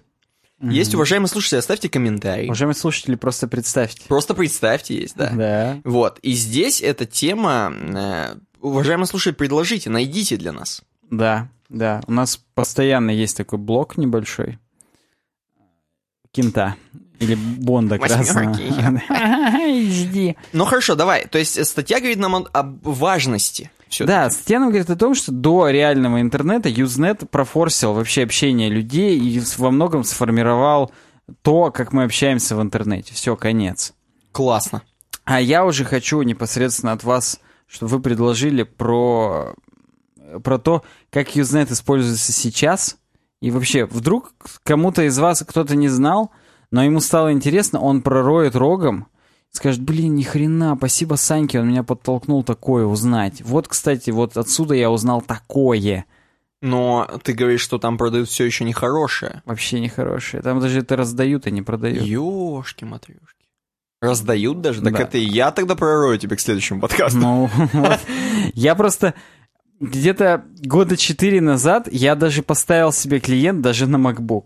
И даже туда ходил. Чтобы нехорошее получать? Просто одним глазком друг у меня посмотрел, и все. А, а теперь я уже утратил все эти знания, теперь мне лень уже Теперь снова хочется да. посмотреть. Просто я помню, и раньше, возможно, я не до конца дорыл там. А сейчас вот, если вы мне дадите знания, то, может быть, я и дорою. Отлично. Блин, слушай, от нехорошего к хорошему переходим. Следующая тема. Давай. Время уходит, говорит. Доброго денечка. На самом деле уже ночь, но тем не менее. Вот такую тему предлагаю вам не WordPress единым. Э, Тема звучит так. You can now use a dick pic as a password. Why, God? Why? Там, И- между прочим, дискуссия развернулась такая. Э, Дискуссия развернулась. эм, Сейчас мы сначала скажем о теме, а потом дискуссия. Я не знаю вообще, нужна ли нам дискуссия. Ну, Жи- я, достаточно я, живая. я это для наших слушателей, например, говорю. Мгм. Вдруг они захотят почитать. Что ты только про себя да про себя. Короче говоря, э, пацаны из Cam Soda, как-то уже, да, звучит Cam Soda? Мгм. Почти Cam Soda. Да. Эм, так вот, пацаны из Cam Soda, из Cam Soda, короче, они предложили технологию. Давайте, говорит, как один из биометрических данных, которые вот используются, например, при разблокировке телефона, например, отпечаток пальца. Или, например, сетчатка глаза, которая используется в паспортах. Да? Эм, Давайте возьмем э, некий, как, как за некий стандарт, возьмем изображение вашего члена. Мгм. Вот. Э, Которая будет снята на вашу веб-камеру, на вашу веб-камеру или на, ну, на веб-камеру нужно еще умудриться залезть на стол, да, на, ваш, эм, на Ну, вашу камеру, на фронтальную камеру вашего телефона. Мгм. Можно, я знаю, потому что ты на Вьюзнете смотрел э, эти фотографии. Но э, суть в том, что вот пацаны из Кэмсода э, утверждают, что каждый член, да, Так. вот. Я старался не смеяться, как в первом классе от этого слова, но не могу отучиться все еще. Многочлены, вот это все, вы помните. Да, да. Так вот, каждый, каждый половой орган мужчины имеет свои особенности, которые как бы неповторимы. Тебе вот когда-нибудь говорили такое, у тебя неповторимый половой орган мужской? Каждый день говорят. Так вот, каждый, каждый, каждый, господа, каждый наш орган имеет свои особенности, например, такие как венки. Я, опять же, стараюсь не смеяться, потому как Кэм Сода на полном серьезе делали исследования. И, например, вены, например, э, цвет. Да, у тебя вот такой цвет, а у меня другой. А в Юзнете какие там цвета? О, все, Вот. все цвета по А, бабе. ну и размер, естественно. У нас с тобой примерно одинаковые, да. как бы. Стремящийся к нулю. Вот, да, стремишься к бесконечности. Вот, а у Бабича, например, такой. И, значит, э, но, но, у меня сразу же много вопросов, как и в статье, собственно, на mashable.com. Э, У меня много вопросов к этой системе. Например, я действительно сделаю такую защиту, сфотографирую отправлю и, например, на Сбербанк поставлю, чтобы как только вот я сфотографировал, мне он разблокировался, да, например, Сбербанк. Дал доступ к моему счету личному Угу. при помощи фотографии. Как ты считаешь, а если вдруг э, в этот день я получу, например, зарплату, и мой, э, так скажем, орган, который нужно будет сфотографировать, примет другое э, соотношение сторон, ну, ему будет сильно нравиться. А здесь как раз надо нравящийся отправлять. А, то есть, если я сижу на свидании, например, Угу. Эм, и да, и у меня вот такое, а если я не могу, а слушай, а если я не могу его привести в нравящееся состояние Не получишь доступ к приложению. и не смогу, получается, например, заплатить за мобильную связь, Да. а если я при помощи мобильной, только при помощи мобильной связи могу себе сделать э, вот такое состояние. Это прям у тебя будет э, пенис Шрёдингера. Ты ничего не сможешь. А он у меня такой есть, непонятно как. Так, ладно, окей, это я понял, хорошо. Есть ли какие-то, э, в том числе, есть придирки, конечно же, к МСОДе. Например, все-таки недоступность э, вот этого органа по сравнению с пальцем и сетчаткой. То есть, если это такие уникальные биометрические данные, зачем использовать именно член? Мгм. У меня нет ответа на этот вопрос. Вот. Видимо, они каким-то образом решили, что это будет прикольно. Хм, Ну, Как прикольно. ты считаешь, можем ли мы вот эту технологию как-нибудь использовать, ну, не в нашем подкасте, а в нашем проекте, например, при заходе на сайт? Хочешь ли ты в нашей админке получить много фотографий? Слишком провокационный вопрос. Ты мне его в Юзнете Ну. задай в следующий раз. Я тебе там искренне отвечу. Ладно, идем дальше. Э, У нас следующая тема... Следующей темой является биткоины. Да, Коля Ракета, он же Максим, нам предложил тему, назвал ее так, очень поворотный момент может произойти с биткоином, смотрите. Смотрим. И там он прикладывает фотографию. Он, видимо, да, до этого, чтобы нам оставить комментарий, оставил фотографию. Я предлагаю, кстати, вот сейчас про криптовалюты скажем и Сделать сделать перерыв. Уже помутнение у меня рассудка происходит. Э, С 1 августа биткоин может разделиться на две или больше версий. О, ужас! Время подтверждения транзакций в сети биткоин постепенно увеличивается. Почему? Потому что дохрена людей сейчас делают. Так. Сложность растет. Делают что, простите? всякое. делают это. Майнят, да, майнят биткоины. Мгм. И сложность растет. Эксперты считают, что все дело в наплыве участников. Да ладно. М, Долго думали, интересно, или нет? Эксперты. Да. Диваны. Стопудово. Все это может привести к печальным последствиям. Ну, например, биткоины, полученные после нарушения работы сети, могут пропасть из кошелька или стать иным типом криптовалюты. Форком. В скобках, конечно, не самостоятельно. Представляешь, самостоятельно. Такой сразу станет. Э, Мутирует. Который не будет принимать продавцы и разного рода сервисы. Это уже будет какой-нибудь там биткоин классик. Ха-ха, классик. Или что-нибудь еще, как с эфиром, да? Но как только ситуацию удастся разрешить должным образом, все станет на свои места. Время подтверждения транзакции станет прежним. Вот только решению проблемы несколько. И сейчас все люди должны договориться до 1 августа, что делать вообще. Есть несколько вариантов. Первый Bitcoin Unlimited, второй Segregated Witness. Так вот, 21 июля будет представлен, уже, скорее всего, был, сегодня 25 новый протокол SegWit 2X, который просит, просит перейти большинство майнеров. Так. Э, По этому протоколу, чтобы ты понимал, подпись будет меньше места занимать в транзакции, и поэтому размер блока будет намного меньше. Тут где-то сказано до скольки процентов? До 47 процентов Мгм. если подпись убрать оттуда. Поэтому система будет обрабатывать за единицу времени в два раза больше транзакций, чем до перехода на новый протокол. То есть, ну, этого хватит с лихвой еще на какое-то время. Может быть, до того времени, когда все биткоины все-таки вымайнят. Потому что биткоины, их конечное количество. В отличие, например, от эфира. Насколько я помню. Сейчас меня поправьте, э, майнеры. А, Что касается Segregated Witness, этот подход поддержали все крупнейшие майнинговые пулы из Китая. То есть здесь же как бы не то чтобы V3C-шная группа договаривается. Тут конкретные игроки договариваются. Кто майнит, тот, так сказать, и договаривается. Поэтому э, все крупнейшие поддержали. И, ну, я думаю, вот около 80%, о которых говорят, что нужно, чтобы перешли, 80%, все будет хорошо. Вот, наверное, именно эти 80% эти пулы и составляют, потому что китайцы с их пулами ASIC битмайнеров, я думаю, уже прям легенды о них э, складываются. Поэтому, ну, кроме этого, Segregated Witnesses увеличит и надежность защиты систем. Новый протокол безопасность будет обеспечиться при помощи метода Fraud Proof, который особенно актуален в отношении так называемых легких кошельков. Ну, короче, да.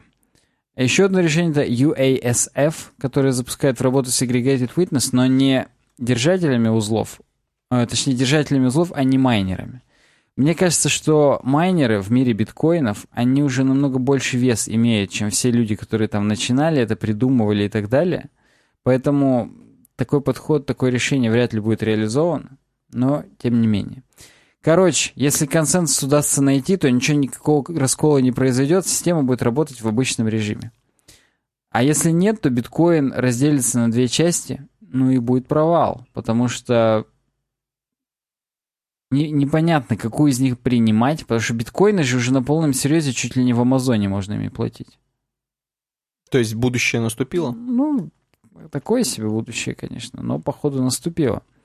И вот говорят, что курс будет очень волатильным, особенно если появится не 2, а 4 разновидности этой криптовалюты. Биткоин 148, хорошо, хоть не 1488. New POV биткоин. Так. POV? Это какое-то я видео не, недавно видел, POV. Не, не V, а W. Не Point of View, а все-таки Proof mm. of Work. Ну ладно. Биткоин ABC и Legacy биткоин. Если это произойдет, биржи могут приостановить все виды операций на неопределенное время, пока будут договариваться, думать и, и решать, что с ними делать. Так вот, что касается обычных майнеров, то есть вас, уважаемые слушатели, 1 августа за 12 часов до не это, не запускайте приемов платежей никаких, все приостановите, затаите дыхание. Так, записали? Да, за 12 часов до 1 августа. По GMT 2 часа ночи. Слушай, вот, вот я вот все вот это вот внимаю, информацию, которую ты да, даешь вот этой вот статье, да, и мне кажется, что те, кто майнеры, они достаточно умные люди. Вот потому что я, во-первых, ни хрена не понял, а во-вторых, эм, те, кто понимают, они, наверное, что-то должны там, это математики какие-то великие, как Ну, считаешь? надо сам принцип блокчейна понять для того, чтобы это понимать. Потому что любая криптовалюта все равно вокруг него сделана. Но как мы поймем из следующей статьи, вокруг него делают разное. То есть в биткоине это просто транзакции. А вот в эфире там немножечко по-другому используется блокчейн. Там весь блокчейн — это Ethereum Network и Ethereum Virtual Machine. Это Abomination, это гигантский компьютер, который все вот эти контракты обрабатывает. И ничего ты там не можешь сделать. То есть, в принципе, блокчейн программирование, а это отдельный вид программирования. Есть веб-программирование, есть блокчейн программирование. Это целый гигантский раздел — и опять же, здесь снова блок, слушатели, предложите нам тему именно про блокчейн. Вот не про криптовалюты, а про, так сказать, какие-то вот программистские основы. Будет, будет очень интересно это обсудить. Я, если вам будет тоже интересно, ставьте лайк и предлагайте. Потому что вот мне хочется вникнуть в этот вопрос, опять же, самому искать не хочется, потому что вдруг вы уже гении, вникли, и вы мне прям вот нам выдадите выжимку, которая вот все точки над «и» расставит. Угу.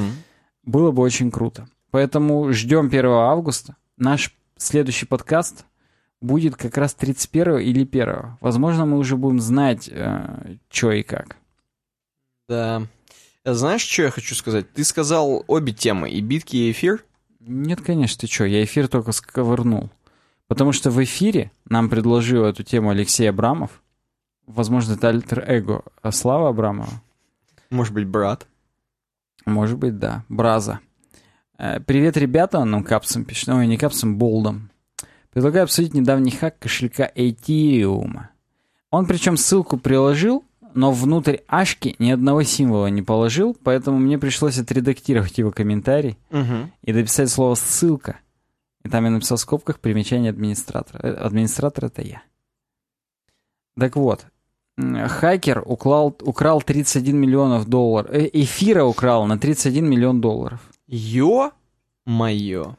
Как же это, говорит, произошло и что это означает для эфира в принципе? Здесь крутая картинка, реально. Какой-то чувак в капюшоне, коды какие-то, что-то чукао. Интересно. Угу. новость от 21 июля. И речь идет про вчера, то есть про 20 июля. Свежак. Да, достаточно свежак. Около 12 часов по Pacific Standard Time неизвестный атакер, атакующий, Угу. нашел супер дырень вообще в мультиподписочных кошельках в Ethereum. Уг- угнал три таких кошелька на 31 миллион долларов. Так это значит, он обчистил каких-то богатеньких буратин. Ну да. Три кошелька на 31 миллион. Это... Ну да, видимо, есть такие люди, которые в эфире прям реально бабки А я хранят. думаю, куда мой эфир делся? Вот ты, ты один из этих чуваков. Да. Этим мальчиком был Альберт Эйнштейн. Э, Здесь нужно сразу сказать, что такое мульти-сигнатур кошелек. Когда ты создаешь в эфире кошелек, ты его кодируешь пасвордом каким-то. И после этого генерируется твой primary, этот, э, private ключ. Так вот, мультисигнатур — это когда несколько таких делаешь, генерируешь ключей. То есть, условно, себе, маме и папе. И у вас один общий эфирный А, так кошелек. я себе, маме и папе сделал как раз три. Вот. Н- Нет, тут три подписи у одного кошелька. Так А, что вот твой один из тех, и какие-то еще две семьи пострадали. Ну ладно. А, Вот. Кроме этого, хакер мог еще 180 миллионов угнать.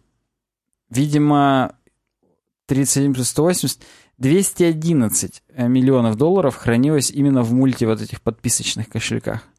Боюсь узнать, сколько еще хранилось в обычных.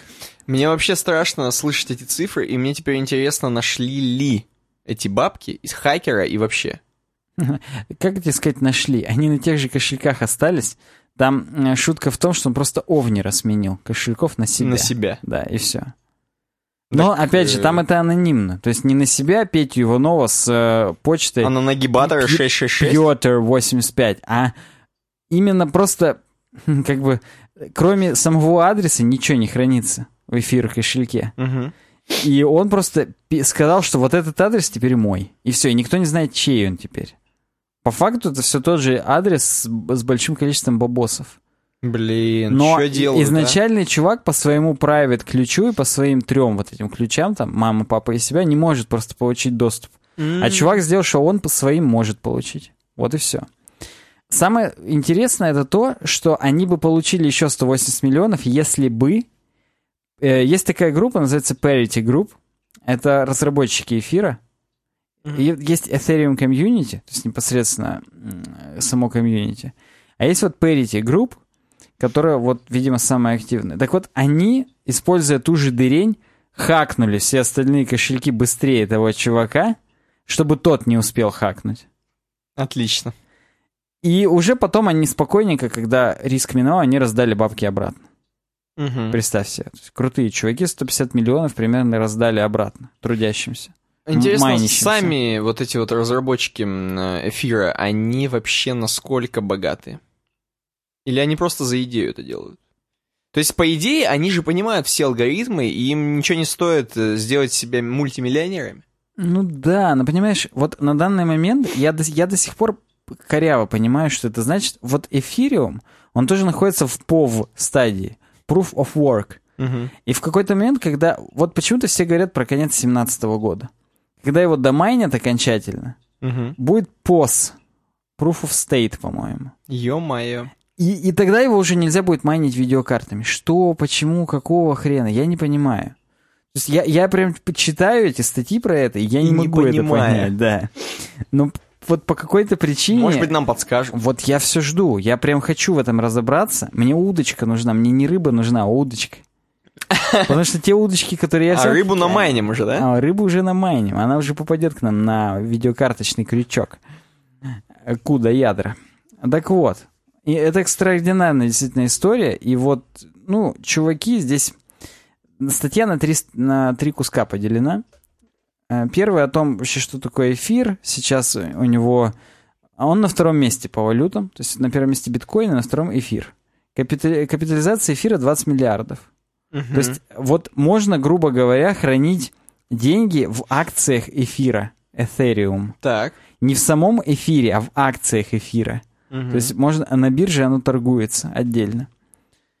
И немножечко он как бы похож на биткоин, ну, так сказать, наследник, все равно тот же блокчейн и так далее. Но эфириум это намного более powerful вещь, потому что это все большой компьютер. Как я уже об этом сказал.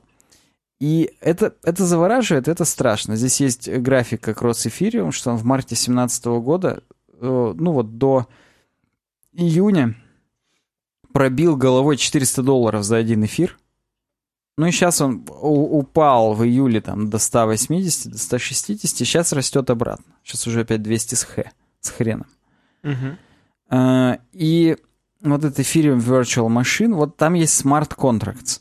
Короче, я сам, к сожалению, не вник. То есть здесь есть прям конкретно по программированию. Но суть в том, что э, у них не, некоторые методы, типа init wallet, просто инициализировать кошелек, и метод init multi-owned, мульти, мульти кошелек инициализировать, они не были private. Не были помечены просто как внутренние методы, и чуваки смогли их использовать, эти методы, просто в собственных контрактах. И они взяли и переинициализировали чужие кошельки. Еще у них есть был delegate call. Это такой метод, как eval. Это очень... Вот, например, в PHP по умолчанию он отключен. Почему же это небезопасно? Ты в eval можешь передать любую функцию, и он выполнится у тебя на серваке. Угу. То есть, условно, ты хакнул WordPress. Ты получил доступ в админку, и ты можешь в шаблон, допустим, functions PHP, который загружается при любой инициализации темы, ты можешь вписать eval, какой-нибудь злоумышленный код, типа удалить папку root, там, www и так далее. И PHP, если он на хостинге у вас не защищен никак, не выключена галочка eval отменить, он у вас все выпилит, все. То есть, взломав WordPress, чувак взламывает весь ваш веб-сервер. Хотя по факту-то это, ну, не так. То есть, если бы у вас было защищено, то, ну, ничего кроме самого WordPress бы злоумышленник не порушил. И вот тут в коде эфира два метода инициализации кошельков не были помечены как внутренние, и delegate call был открыт. То есть можно было вызывать любой собственный метод при работе с другими, и все. Казалось бы, почему так глупо? То есть кто-то напишет, блин, они же типа умные чуваки, почему они такие тупые? По тебе умные чуваки должны быть. Вот все мы допускаем ошибки, все программисты. И программисты, которые делали эфир, они тоже допустили эту ошибку. И просто нужно понимать, что в блокчейн программировании, когда ты запустил какой-то код, он уже у всех есть, особенно в эфире. Каждый компьютер — это кусок этого большого компьютера, этот код уже есть у всех. Ты не можешь просто, блин, блин, откачусь сейчас. Уже не откатишься, это уже ушло. Птичка вылетела из клетки. Эфир не воробей, вылетит, не поймаешь. Вот, вот эти ужасные пословицы О, майнеров. страшные, да. Поэтому остается только посочувствовать, понять, что э, программирование на блокчейне еще молодо. Ну, нету еще такого инструментария, чтобы что-то там откатить, что-то сделать, и как-то да.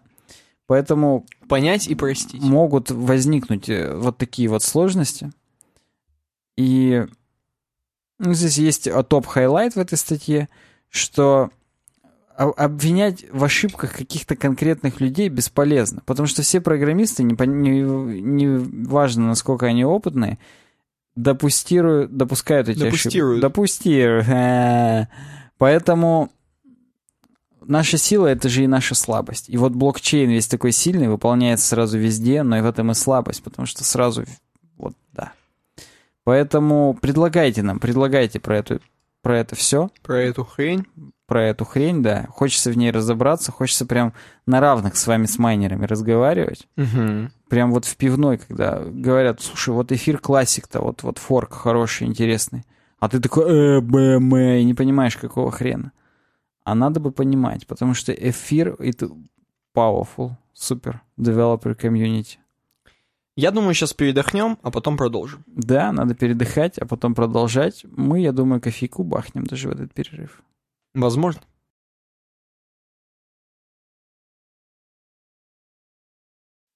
Следующие темы, которые у нас находятся в светских новостях, они э, располагаются как бы дуплетом. Вот, например, немцы называется у меня тема. И тема достаточно интересная для нас с тобой, как пользователей такого сервиса, как SoundCloud. Угу. На Geek появилась новость о том, что SoundCloud э, под угрозой закрытия. А я вам напомню, что SoundCloud — это сервис для, э, как сказать, для хранения и распространения музыки. Для цифровой дистрибьюции, я бы даже сказал. Точно. Лучше и придумать вот, не сказать. Так вот, добровольцы собираются создать архивную копию всех файлов этого сервиса, потому как под угрозой все, SoundCloud практически закрывается. Кто не знает, SoundCloud это все-таки компания не просто америкосов каких-нибудь, бездушных, Угу. а это бездушных немцев компания. Душевных. Душевно больных. И, значит, эм, тем не менее, при всем при том, что это очень популярный сервис, пацаны не могут монетизироваться нормально. Не, не так, как Spotify, например. Угу. Э, Вот, не могут монетизироваться, соответственно, э, офисы, которые очень дорого содержать, особенно в Европе, закрываются.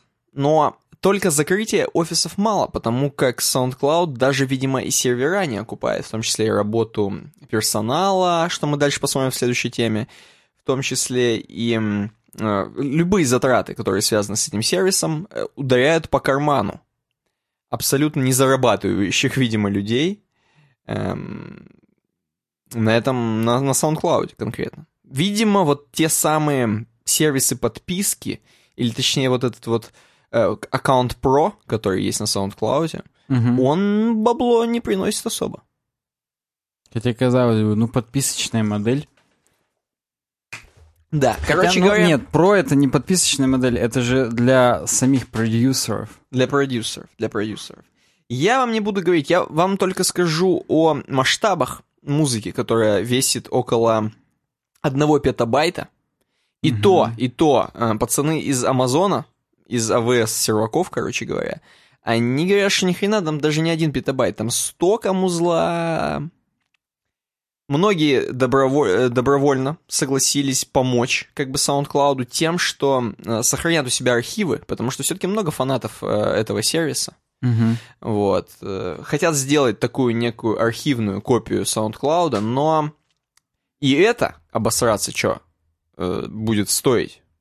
Даже если они каждый заплатит там за какой-то небольшой кусочек АВС, да, где-нибудь там на серваках положит у Амазона, все равно будет очень дорого и... Конечно, это же добровольцам придется за свой счет делать.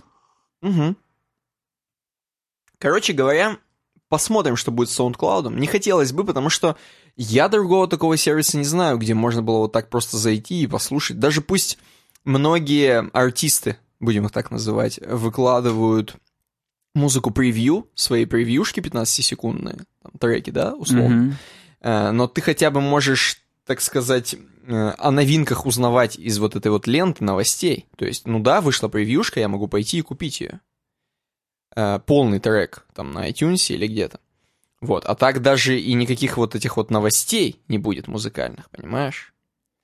А Ну. я, я не говорю про бесплатные треки диджеев, которые вообще можно слушать и услушиваться, и упарываться, и без проблем на SoundCloud найти можно столько музыки. Ну, я согласен, что для определенной категории э, продюсеров SoundCloud лента это была вообще был их способ связи с людьми. Угу. То есть они полностью через нее коммуницировались, выкладывали свои релизы, и я думаю, многие начинали просто с SoundCloud, и Конечно. все. Они пытались там как-то продвинуться и так далее. Но вообще, руководство пишет, что SoundCloud is here to stay, что несмотря на сокращения и какие-то изменения, они все равно хотят остаться сильной и независимой компанией.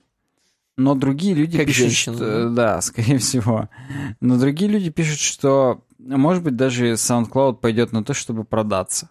Ну, полностью продать как компанию. Я всё. был бы не против, если бы не продались какому-нибудь интересному такому игроку на рынке, типа Твиттера, например. Ну, И вот главное, да, чтобы- что выказывал Twitter желание купить SoundCloud. Главное, чтобы Твиттер не сделал с SoundCloud ничего плохого, как, например, со своими там сервисами, которые просто отмерли, типа эм, видеосервиса, как он Vine. называется? Да, например, Vine. Он технически все еще функционирует. По сути, это был стартап, выкупленный Твиттером и просто загнувшийся. Ну, как- как-то да. То есть с Инстаграмом все равно конкурировать не удалось. Хотя, еще раз говорю, Вайн есть, и даже количество Вайн просмотров отображается у меня в Твиттер профиле, потому что я туда Вайн подцепил. Ну-ну-ну. Мне это, конечно, никак не помогло, как, собственно, и Вайну. Вайну это не помогло развалиться, по крайней мере. Так, но он же не развалился. По-моему, они больше не поддерживают его. Ну-ка. Я вот точно не помню, мне кажется, у нас была новость такая даже. Нет, понятно, ну, что приложение у тебя работает. Ну нет, так у меня оно не установлено. Я хотел просто посмотреть, как, как давно оно обновлялось. Ты пока веди дальше подкаст. А я веду дальше подкаст, э, собственно, продолжая в русле этого SoundCloud всего и говорить. Есть тема от фронтендера, которая с Вайсера нам прислана. История одного программиста, который устроился в SoundCloud за день до того, как начались сокращения. Представляешь, чувак, по-моему, британец, если я не ошибаюсь. Точнее, шотландец, я его сейчас обидел. Ну, он как бы британец, но я думаю, ничего общего не хочет иметь. Да, и, значит, эм, переехал в Германию, чтобы работать на SoundCloud за день до того, как начались сокращения, реально. То есть там уволили 172 м- человека. И mm-hmm. он попал под это сокращение, понимаешь? То есть его только-только взяли, оп, и все. И хоп, и сразу три оклада выплатили. Да. Все по закону. Но я думаю, что не знаю, что ему там выплатили, если честно. Короче, все в смятении. Э, он сказал, что да, конечно, мне, говорит, это не нравится, немного поною тут в статье. Но пишет, что даже за день он прочувствовал, что в первый день ему дали пакет с корпоративными подарками. То есть э, здесь он описывает нам э, очень дружный такой коллектив SoundCloud, что здесь очень классные пацаны работают, как обычно, там кофе, хренофе. Э, а в подарке, кстати говоря, вот представляешь, была футболка, бутылка для воды и наушники. Даже наушники дарят. Ну, кстати, SoundCloud, конечно же, наушники, да. Я вот просто представил, что там наушники какие в аэропортах дают. За 150 рублей, да. Там даже 150 я бы за них не дал. Но а может быть, они из-за этого и развалились, из-за того, что они из, э, это, наушники дарят. На подарках развалились. Вот. Всячески он хвалит, конечно же, комфорт и благоустройство э, офиса SoundCloud. И вообще, в принципе, то есть такая работа, ему хотелось здесь работать, и хотелось быть в этом коллективе, но, к сожалению, из-за вот такой вот странной ситуации, которая возникла с SoundCloud, и то, что там нет Баблинского, и вообще до свидосик, монетизационная модель хромает. Кстати, подскажите в комментариях монетизационную модель для SoundCloud, кто у нас здесь эм, диванный эксперт. Диванные маркетологи, ты имеешь в виду знаменитые? Да, да. А мы пойдем дальше, к следующему, так сказать, дуплету наших новостей. Paint может больше не париться. С BBC открываю. Открывай, да, с BBC. Любители Paint могут немножко заволноваться, на самом деле. Потому что вот данная программа, которую мы все знаем, графический редактор, если можно его так назвать, эм, больше не будет, скорее всего, в Microsoft системе. Ну, как, вот как Paint, как старый Paint, который mm-hmm. мы привыкли знать. Поэтому Microsoft отказывается от графического редактора Paint, пишет нам BBC в заголовке у себя. На самом деле, э, звучит-то так, но, конечно же, бесплатный графический редактор такого лоу-костер, такой, знаешь, э, легенький, такой, знаешь, простенький и без особого функционала все еще останется. Но он будет просто называться по-другому. Он будет как называться, ты сказал? Paint 3D, он уже в Microsoft Creators э, Update или как-то там... Ну, оно Anniversary Creators Update, как-то так называется. Он уже build 17.03, если угодно. Он уже вышел, я на работе уже себе поставил, дома уже вообще давно поставил. И там уже действительно Paint 3D, но по-прежнему через э, пуск выполнить MS Paint запускается вообще easy. Ну и как бы там вообще из-за чего сырбор, я там приложил вторую ссылку, которая у тебя дуплетом идет, угу. что Microsoft вы, э, написал, какие фичи уберут в Fall Creators Update. Для всех оно выйдет осенью. Так. Почему мне прилетело, не знаю. Хотя я уже отписался от всех этих ну, бета Ты же супер бета пацан. Ну, я отписался вообще-то. А, но правильнее, видишь, прочитать, что will be available through the Windows Store. То есть в Windows магазине он все еще по-прежнему будет. Просто понимаешь, в чем дело? Вот ты говоришь Paint 3D, да? А здесь написано, что многие функции, такие как, например, 3D Builder App, угу. э, будет удален. Правильно я понимаю? Или я неправильно понимаю? Что в Paint 3D нельзя будет в 3D рисовать? Давай так. Paint 3D и 3D Builder — это две разные хреновины. 3D Builder — это супер-мега кастрированный э, 3D Max. Ага. От и Microsoft. Он, по, да, он по умолчанию ставился в билдах 1597 или какой он там был, 1607 или 1503. Пред, два предыдущих. А там он был по умолчанию. Он меня дико бесил, я его удалял. Вот теперь его не будет в 1703. Так. Почему? Ну, потому что есть приложение Print 3D и Paint 3D.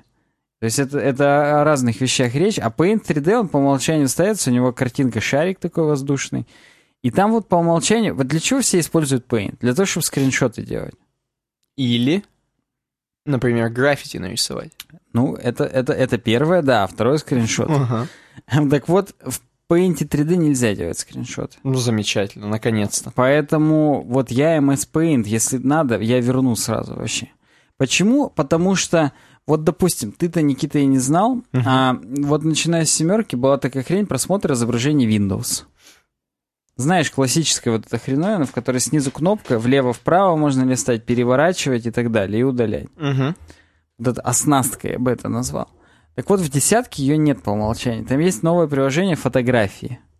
Так. Оно такое с черными полями, с черным фоном. У него там еще много всяких возможностей, типа фильтры и так далее. Почти как приложение фотографий на iOS. Угу. Ты вот им как, пользуешься? М, Чем не ты GP-шки смотришь? Ну, а дефолтным приложением на Windows. Вот оно у тебя есть. Да, думаешь, ну, конечно, конечно. Вот сейчас его нет по умолчанию. И чтобы его вернуть, я каждый раз скачиваю рег-файл, рес- э, который правит реестр. Такого экзешника нет, чтобы ты понимал. Это запускается из DLL-ки. Так, отлично. И вот для этого надо именно реестровый файл вернуть вот этот стандартный просмотр фотографий Windows. Потому что мне тоже приложение фотографии, оно бесит. И вот просмотр фотографий Windows возвращается просто, ну, правкой реестра. Вот я думаю, что MS Paint можно будет либо так вернуть, либо вот как они написали, из Windows Store поставить. Я это обязательно сделаю, потому что я вот через него делаю скриншоты.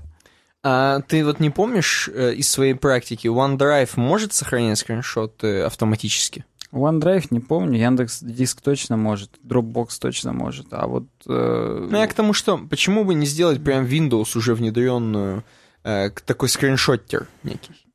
Слушай, вот э, я как делаю? Alt Print Screen, да, это сфотографировать всю хрень. Ну, Наверняка какой-нибудь Ctrl-Shift-Alt Print Screen будет просто в, мои документы изображения сохранять. Я просто не знаю. Напишите нам в комментариях, если это так. Мне кажется, что да. Но я все равно по привычке делаю это все через Paint и... old school, old school. Мгм. Э, разработка. У нас есть такой раздел. Вы, наверное, забыли, а он есть. И он достаточно интересен нашим э, слушателям как хардкорный раздел. Да, в нынешнем подкасте он будет не хардкорный, у нас хардкорные светские новости в этот раз получились. Согласен. С биткоинами и всем остальным. А, Но нужно сказать о том, что есть у нас uwebdesign.ru slash smarttape. Ё-моё, чё делаем, Если а? вы супер разработчик, то вы непременно этот хостинг должны использовать. А еще потому, что у нас с ними соглашение, если вы их используете через нашу ссылку, то нам капнет денежка. Как, да? Терпеть не могу, когда деньги называют денежка. Ну, Это циферками вот мой, мой, инструк, мой инструктор по вождению, вот всегда, когда я ему плачу, говорит, ну давай денежку. Я прям вот мне это отвратительно. А мне сразу представляется, что я ему из Марио одну просто вот эту хреновину даю и все. Одну монетку, да. Он ее берет а, а, а, и увеличивается, как от гриба Или умирает. Да, да. В общем, Smart Tape обязательно попробуйте. Там все супер круто, просто лучший хостинг, все варианты, какие вам нужны. Я вам рекомендую, если вы хотите детально ознакомиться, зайдите на uwebdesign.ru slash smarttape. Там вы получите и ссылку реферальную в том числе, и описание э, хостинга. Вот, просто зачитайте, зачитните, и, возможно, вы решите в правильном, так скажем, примете решение в правильном направлении для вас по поводу э, хостинга. Да, согласен. Поэтому переходим дальше к непосредственно темам из разработки. И э, Spock Son of Sarik нам комментирует. Искал вот как прикрутить плавные переходы между страницами. Может, кому пригодится. Хотя стра- статье почти год все еще не особо используется практика одностраничных сайтов. Странно. Э, на самом деле нам в к 133 или 134 или к обоим выпускам предлагали дохрена тем о том, как сайты превратить в PVA, то есть в клей. Вот, да. Uh, Progressive Web Application. Э, и, собственно, не, вот здесь вон, Робокролик предложил, там целых четыре темки. Так смешно с такими никами люди, вот ну, взрослые же люди, но Робокролик. Ну, по-моему, нормальный взрослый такой ник. Оверкектус нам тоже предложил про PWA статью. Я их все открывал, как вы видите, читал, смотрел, но не в этом подкасте, сорясики. Так вот, ПВА — это один из способов. Второй — просто вот послушать Луиджи де Россу из Smashing Magazine. Просто Луиджи, это же брат э, Марио. Брат Марио. Он сначала и пошел статью писать, потому что что еще-то делать. Так. Он рассказал о том, что это круто, говорит, что вот мы в интернете, да, находимся, а не используем, точнее, это не круто, сорясики. Не используем практики из мобильных приложений, когда переходы между страницами, они такие аккуратные, анимированные и красивые. Мы, у нас нет вот этих рывков, когда мы, вот мы нажали на ссылку и ждем 3 секунды, пока просто в пустой экран ждем, пока у нас сверху там обновится страница, что-то куда-то продвинется и так далее. И надо, говорит, нам Классная пауза, мне понравилась. Это я зеваю, да. Биопауза практически.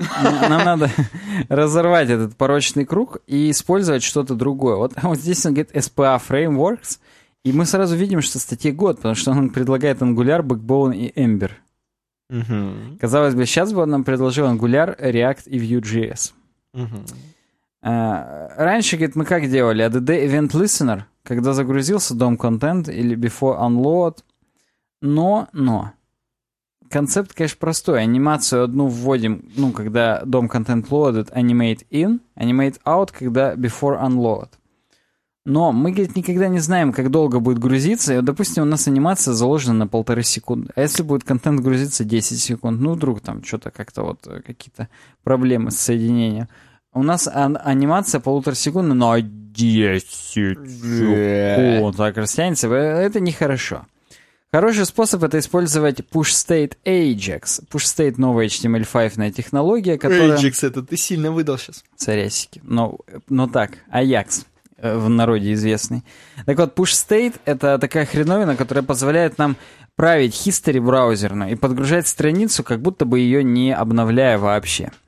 Поэтому first step на клик от Event Listener делаем, чтобы менял parent node и убирал стандартное поведение. E-prevent default. Все, чем мы уже тысячу раз копировали, делали, чтобы по ссылкам происходил, допустим, не переход э, по клику на ссылку, а отправка формы, например, если нам надо не submit button, а именно по ссылке это сделать. Это стандартно убираем поведение. Fetch the page. Мы как раз с помощью Fetch API нового берем и страницу по конкретной ссылке уже подгружаем. Когда мы ее подгружаем, мы ее храним в response переменной. Допустим, мы ее подгрузили именно из REST API в JSON варианте. Мы с помощью pushState меняем current URL, не обновляя страницу, опять же, ePreventDefault, history pushState 00 и lhref на ту ссылку, которая нас интересует. Но в браузере она изменится сразу. Uh-huh. Та же ссылка, которую мы уже загрузили. Э, есть э, два события PopState и ну да, push state и pop state. На pop state мы в обратную сторону просто возвращаем, и все. Если как будто бы мы нажали кнопку назад. Так вот, э, если, говорит, мы берем и смотрим Smashing Magazine наш, у нас структура такая, header, main, footer. И в main есть э, div с классом CC. Так вот, CC — это, видимо, change content. Как-то так. Потому что change page функция меняет в CC, внутри CC все.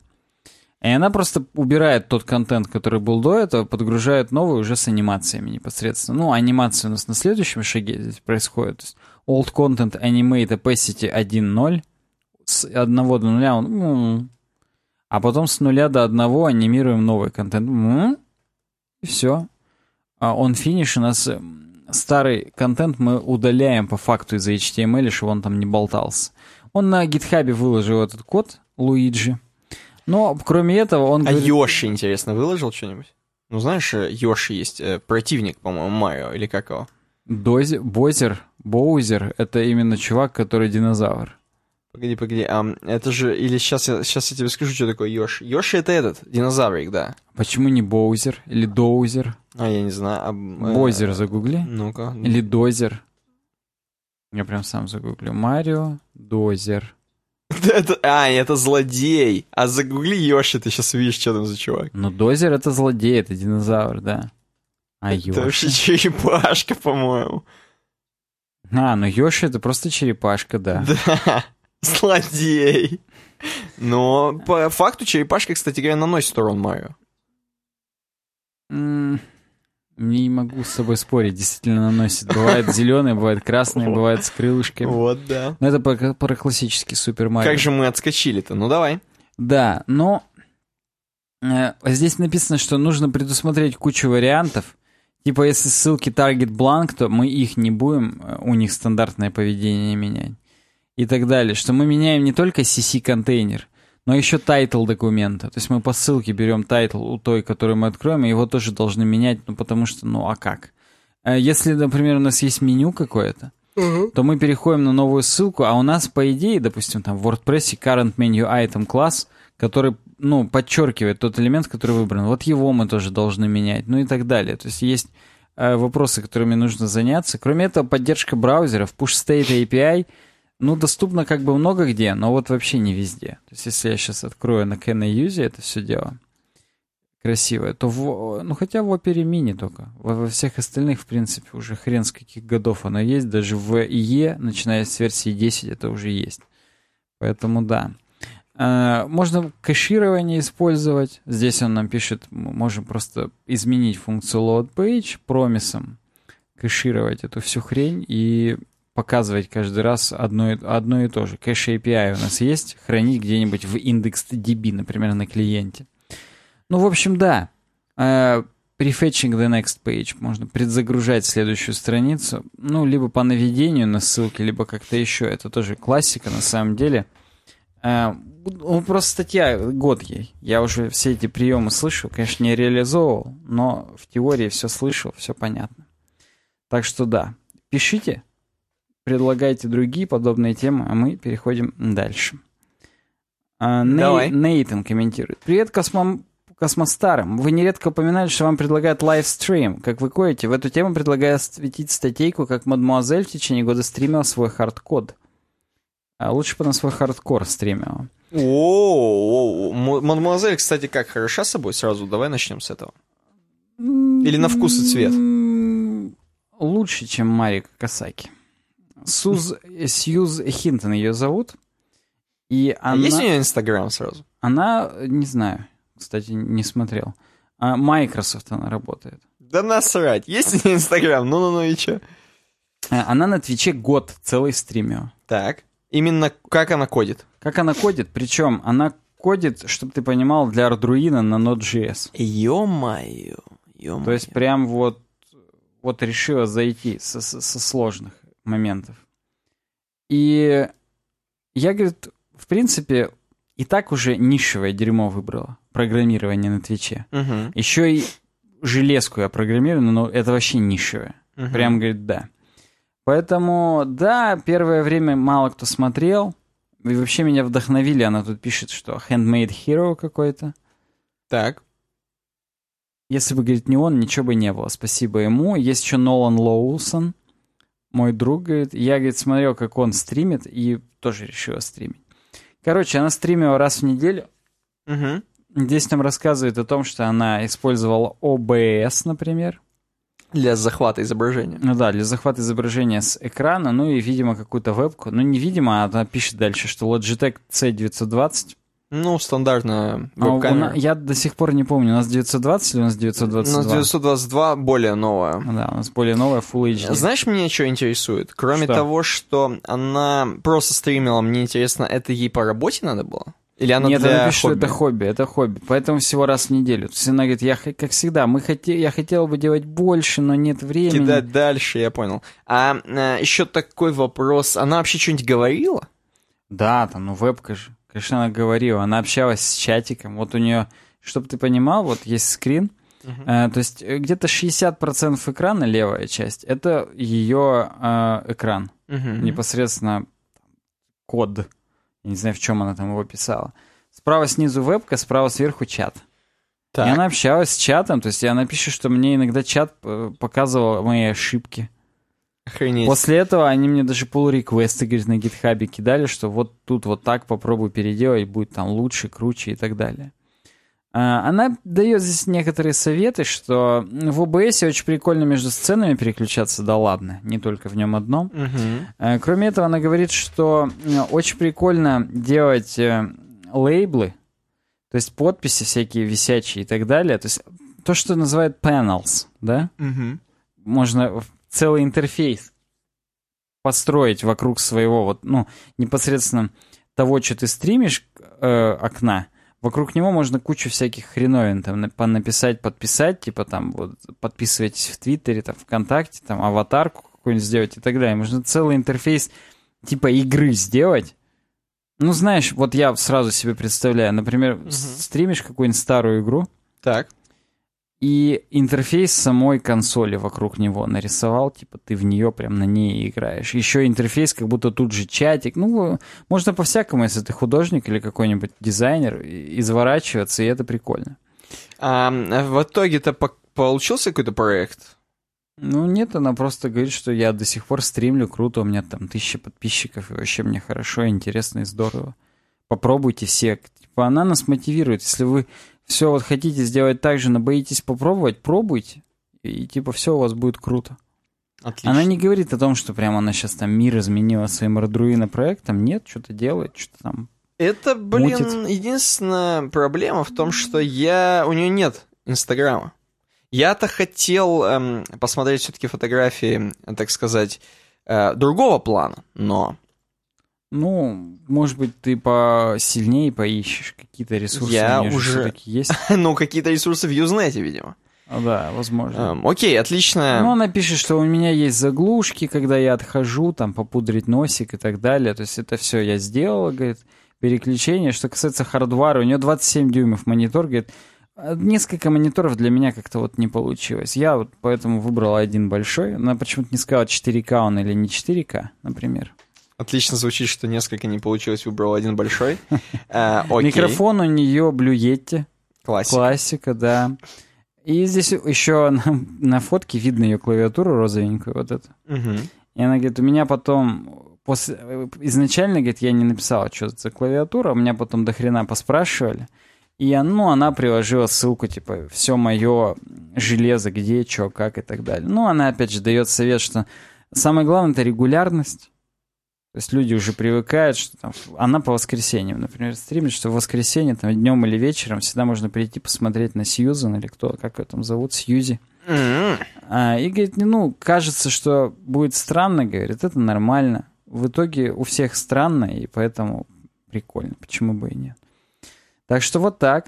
Отлично. Пишите, если вы хотите увидеть, как мы live кодим. Этого, конечно, все равно не случится, но если напишите... Напишите. Напишите, да, это будет прикольно. Мы хотя бы будем знать, чего, так сказать, э, чего хочет женщина, как в фильме Мила, Мела Гибсон, да? Мел, Мил, да. Мил Гибсон хотел сказать. А Михайлов нам пишет. Привет, спасибо за старание, как всегда, высший пилотаж. Спасибо. Ну-ка. Небольшой взгляд в прошлое на CSS. Did CSS get more complicated since the late 90s?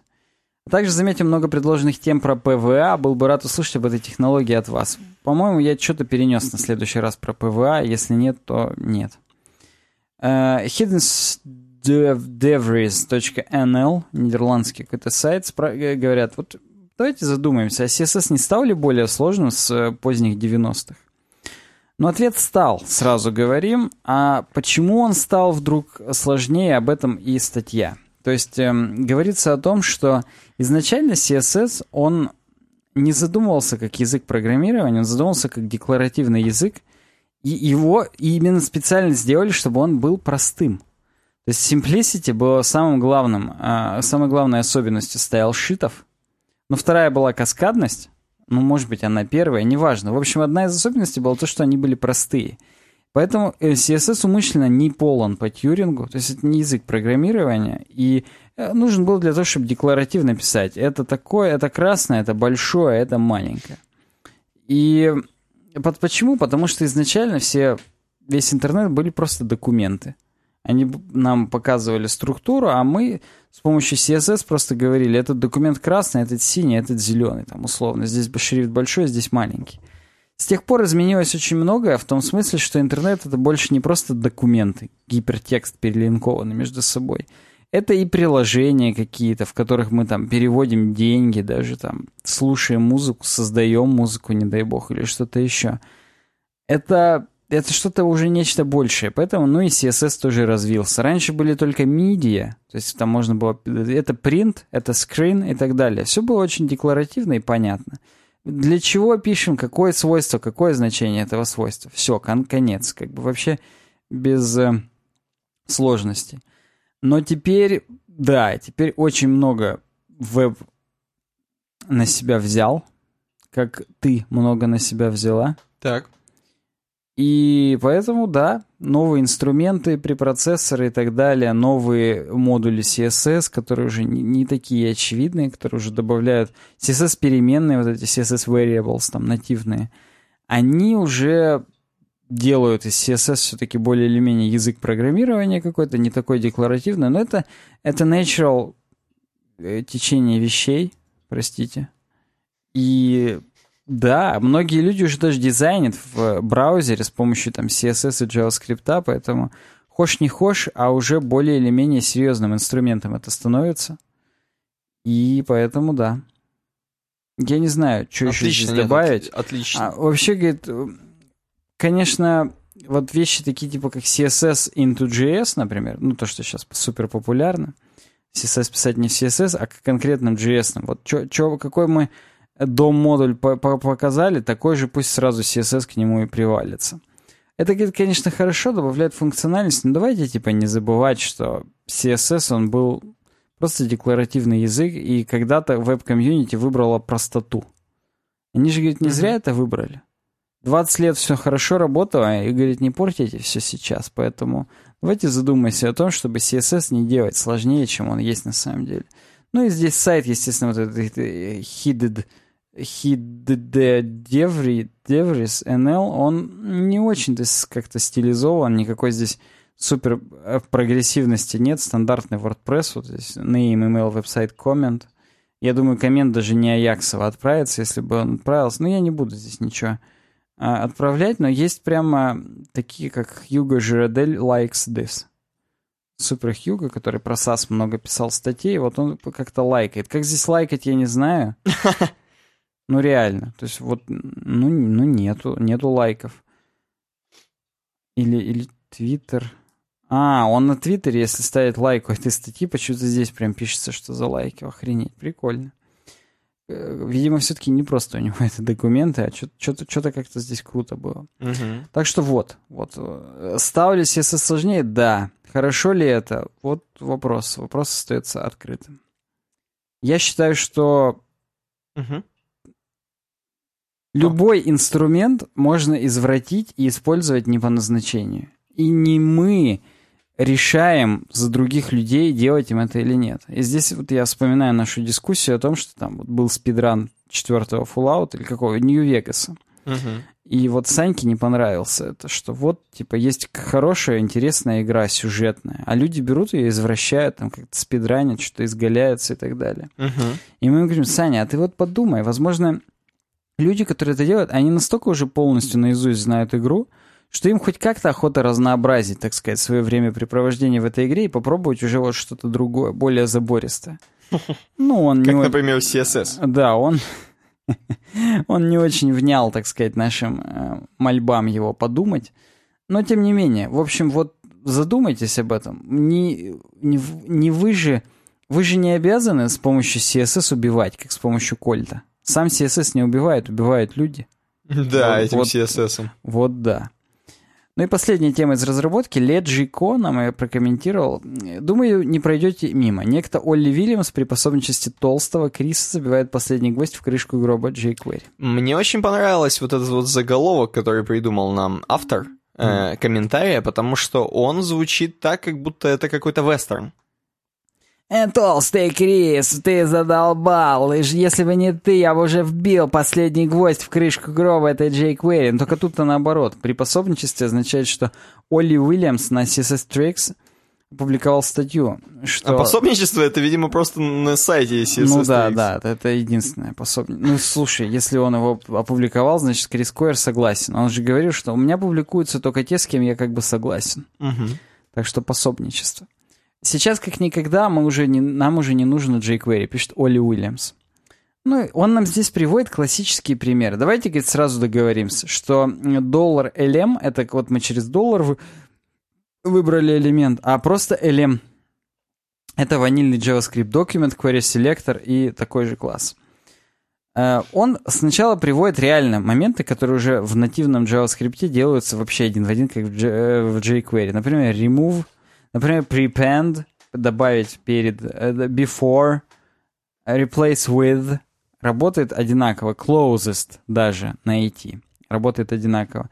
Э, поддержка у этих вот методов DOM manipulation не очень полная, потому что IE и Edge не поддерживается, например. Uh-huh. Ни один IE, ни один Edge. И это на самом деле упущение. Если IE уже действительно, ну как бы хрен бы с ним. Там, там, ну, в восьмерке, допустим, он еще есть, хотя уже можно, по-моему, на восьмерку поставить Edge а, отдельно. А вот в десятке уже Edge по умолчанию, и я им даже пользуюсь, как я здесь неоднократно утверждал, говорил. Вот там этого нет, это хреново. То есть а, оно все еще да. Но вообще пишут, что имплементируют, делают. Fade in, что касается... Так, fade in — это возникнуть наоборот, то есть сделать дисплей блок, сделать хорошо. Uh, ну, с помощью Request Animation Frame, с помощью Animation API, ну, чуть-чуть побольше это пишется. Но по производительности вообще не сравнится. То есть jQuery, Fade In, Fade Out, Hide, Show, они прям, они отвратительны по производительности, поэтому рассматривать их как киллер фичи jQuery, это по меньшей мере сейчас глупо. Что касается колбеков, повешенных на какой-нибудь ивент, например, click some function, в jQuery, да, делается легко, Почему-то one, LM one, не one, а on. Здесь опечатка. Согласен, как-то не гоже, но вот да. Э, раньше в JavaScript надо было делать remove event listener do stuff, а потом опять EDD. То есть э, несколько деклараций, но теперь у нас появился третий аргумент в новых современных стандартах JavaScript.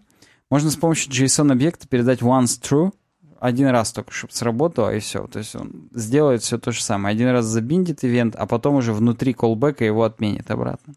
Кроме этого, есть даже capture, который... А я не знаю, что сделает он. Я прям признаю, я не буду здесь экать, мекать, бэкать, придумывать. Я просто, я не знаю, что делает capture. Capture the flag. Он э, захватывает события. Что это значит, понятия не имею. А, аниме... Может быть, как-то его... Ну, может, поэкаем лучше. А, согласен. Э, метод animate у jQuery достаточно ограничен. У него он всего 5 значений, ну еще шестое — это длительность. Если мы смотрим Web Animations API, то там значительно круче все, потому что там мы прям полу-CSS-ным таким синтаксисом это пишем. И опять же, а, я, я, опять же по производительности прям конкретно круче. А вот да. Ajax. Ajax. С этим по-прежнему есть проблема, Ajax. потому что по умолчанию с э, и XML и HTTP реквестом нативным он уродливый, и jQuery Ajax он прям красивый. Есть новый э, Fetch API, который типа более крутой сейчас, чем XML HTTP request. Он поддерживается даже современными браузерами. То есть mm-hmm. вон там он response хранит. Но, но, Fetch не отменяется, если вдруг по HTTP какая-то ошибка, типа там 404 и так далее. То есть есть здесь э, все еще какие-то сомнения, но есть библиотеки, например, Axios, популярная библиотека для Ajax. Угу. Опять же, вот э, я смотрел некоторые бойлерплейты с Vue.js. Так. И там тоже Axis добавляют. То есть это прям сейчас стандарт де-факто для Ajax. Не обязательно, если вам нужен jQuery только для Ajax, попробуйте Axis. Почти все из jQuery можно заполифилить. Э, здесь есть вот polyfill min.js для IE, непосредственно все вот эти дом-манипуляции. А кроме этого, в чем конкретно прикольчик jQuery? Это итерация. Вот этот модуль each, ну и не только each, когда он возвращает нам node list, то есть э, набор каких-то элементов, которые объединены, например, одним классом. Мгм. Вот так вот в jQuery он возвращает это как объект. А обычный JavaScript нам возвращает node list. И вот node list, то есть ну, э, набор э, узлов, список узлов, его нельзя ите- итерировать по нему. А вот по объекту, который jQuery возвращает, да легко. Поэтому, да, есть, конечно, уже array from и так далее. Но, кроме этого, вот здесь пишут, что 29 апреля 2016 года node-листы по умолчанию итерируемые. То есть вот query selector all li и for each li. Все, можно делать вот так, просто циклом for each. Но в Edge все еще не поддерживается. М. Опять же, то есть вот тут надо прям смотреть, понимать и, так далее. Пол Айриш, контрибьютор jQuery, пишет, что никогда не используйте jQuery hide, но это понятно. Ну, это я тоже уже сказал. Потому что, да, большинство вещей, которые в jQuery даже сейчас есть, они уже по производительности существенно уступают э, всему остальному, поэтому да. Что касается вот этого вот доллара и того, как мы выделяем, ну, как бы запрашиваем все элементы, есть Bliss.js, который Лия Вероу написал, есть Blink.js, ко- JS, который написал Пол Айриш, который только этот функционал jQuery возвращает. Что он э, выглядит по синтаксису как jQuery, но возвращает node list все-таки. То есть как, как, как ванильный JavaScript. Поэтому, да, есть, есть возможности, с помощью которых можно отказаться от jQuery, ну а по существу, как всегда, высказываем мнение. Ну, например, в WordPress он до сих пор встроен, поэтому он уже встроен. Что делать-то? Уже проще использовать. И, а, ну, единственный корректив, который вносить, это сделать, чтобы он jQuery не из самого вашего WordPress брал, ну, а, например, с Гугла, чтобы, скорее всего, у ваших пользователей он был уже закэширован с какого-нибудь другого сайта. Вот, вот это да, а так, ну, пока нельзя его из сердца То еще есть выкинуть. пока нет последнего гвоздя в крышку, правильно? Есть, но если вы на таком... Ну, то есть для SPA точно он уже нигде никак не пригодится. Для большинства каких-то крутых сайтов, которые вы делаете с нуля, там, на каких-нибудь там... Хотя вот опять же, нам про IE2 недавно предлагали тему, и это бэкэндный фреймворк, но он все равно э, jQuery в нем обязательно. И это как бы, ну, немножечко глупо, да, что в бэкэнде обязательно какой-то фронтенд библиотека. Но вот, тем не менее, это так. Но если вы используете более прогрессивное что-то, ха-ха, чем i2, то, Хотя, казалось бы, то отказывайтесь, отказывайтесь от jQuery, пробуйте, и все будет хорошо. А если вот что-нибудь типа WordPress, почему бы и нет? Он же уже все равно встроен, и у всех будет подгружаться, поэтому да. У нас как раз сегодня нет раздела WordPress, поэтому мы переходим к разделу Naучпоп, Мгм. э, в котором такие три темы, как три столпа. Э, Значит, тема про э, советскую архитектуру. Предлагает нам, собственно, кто? Redlex. Да, собственно, Redlex предлагает нам наш дорогой э, подписчик и тот, кто нас поддерживает, кстати говоря. Да, спасибо тебе, Redlex, мы тебя помним, отображаем тебя из кучи других подписчиков, ты молодец. Он вот предлагает, зацените, типа, архитектуру. И здесь, на сайте sovietmodernism.wordpress.com, то есть это тот самый бложик, созданный на WordPress.com, Мгм. э, вот, можно выбрать какое-нибудь здание архитектуры, которое нам понравится. Да, я тебе предложил выбрать какое-нибудь одно и обсудить. Мне, знаешь, какое очень нравится? А, Мне нравится, например, эм, ресторан «Маяк» Днепропетровского, Украин. Ух ты. Нашел? Да, От октября вижу. 22 Захожу, 2016. захожу. А, Вот. Знаешь, вот сразу, сразу же с первых же фотографий, Я так вижу ресторан действующий. А наверняка в Днепропетровске все действующие рестораны выглядят именно так. да, конечно, тут эм, э, он разрисован частично, все-таки уличными художниками, Мгм. но можно сказать, что вот такое придумать как архитектору, да, чтобы оно стояло, чтобы оно функционировало, не падало, да, чтобы оно м, и было по-настоящему вот красиво выглядело. Вот посмотри вот эти ответвления, вот посмотри вот эти переходы, коридоры, да. Мне наш театр драмы имени Наума Орлова очень напоминает. Есть, да, есть, есть что-то. А, кстати, здесь архитектор дама Эльвина Давыдова. Угу. Вот... Э, Фотография от октября 2016. Мне вот интересно, вот смотри, облицовка, которая вертикальные такие штуки, желто-серые. Ну. Вот именно самая внешняя плитка. Это новье или это старье? Она выглядит, как будто уже пытались как-то дореставрировать. да. Потому что вот та, которая сверху у самой башни, она вот выглядит прям как у театра драмы, мрамором все сделано. А вот именно вот это вот рифленая, она как-то выбивается. И мне вот интересно, это было так или не было? Мне, знаешь, э, даже интересно, а почему там не сделать... Э, ладно, бог с ним с реставрацией, так сказать. Э, почему там не сделать что-то внутри. Но посмотри, на некоторых фотографиях видно аренда надпись на стекле. Да, я, кстати, вижу, что здесь действительно есть и кондиционеры, значит, здесь все-таки кто-то живет, кто-то не живет, а имеется в виду работает. Ну, судя по всему, вряд ли работает, но работали. Как-то вот, ну, недавно. И да, я, кстати, тоже увидел. Э, хотя нет, смотри, да, с другой стороны там что-то есть. Давай отталкиваться теперь от названия. Ресторан «Маяк». Все-таки ага. похоже это на «Маяк»? Кстати, да. Почему бы и нет? Э, такой светящий в, не, в несколько сторон. Э, еще бы вот на пару-тройку этажей повыше был бы прям конкретный «Маяк». Да, да обшарпанный, конечно, уже. Ребята из Днепропетровска, скажите, что там сейчас вообще происходит? Вот с торца там есть какая-то хрень. Вообще, фотография от октября 16 -го. Да, возможно, сейчас уже там Может быть, там сейчас уже цветет и пахнет вообще. Да, да. Поэтому, ну, кстати, хороший выбор. Знаешь, что бы я выбрал, если бы выбирал? Ну-ка. Э, что обсудить? Я бы выбрал э, Zvartnots Airport Terminal, Ереван, Армения. Угу, угу. Там прям тоже достаточно так монументально. Ну, мы не будем это сейчас обсуждать, но вот, вот я бы предложил именно то. Да, там хорошо тоже. Угу. Следующая новость. Спасибо Редлексу, кстати, еще раз. Э, от SpaceX. Прямо вот от SpaceX нам новость. Эм, оказывается, оказывается, недавно Илон Маск, представляешь, в Твиттере язвительно, а он может еще что-то язвительно говорить, заявил, что запуски SpaceX настолько дешевле, нежели услуги Boeing и Lockheed, что на разницу можно построить спутник, говорит он, извительно нам.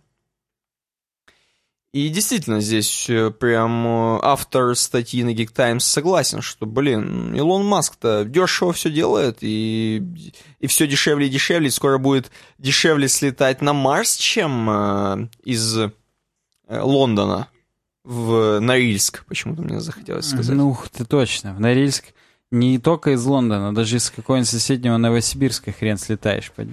Так вот, и знаешь, э, в этой статье даже не это важно, а в том, что здесь э, описываются конкуренты Илона Маска непосредственно. Угу. Те, которые могут, так сказать, предложить конкуренцию на рынке и сбить цены, и, может быть, даже сделать еще более дешевым передвижение по космосу.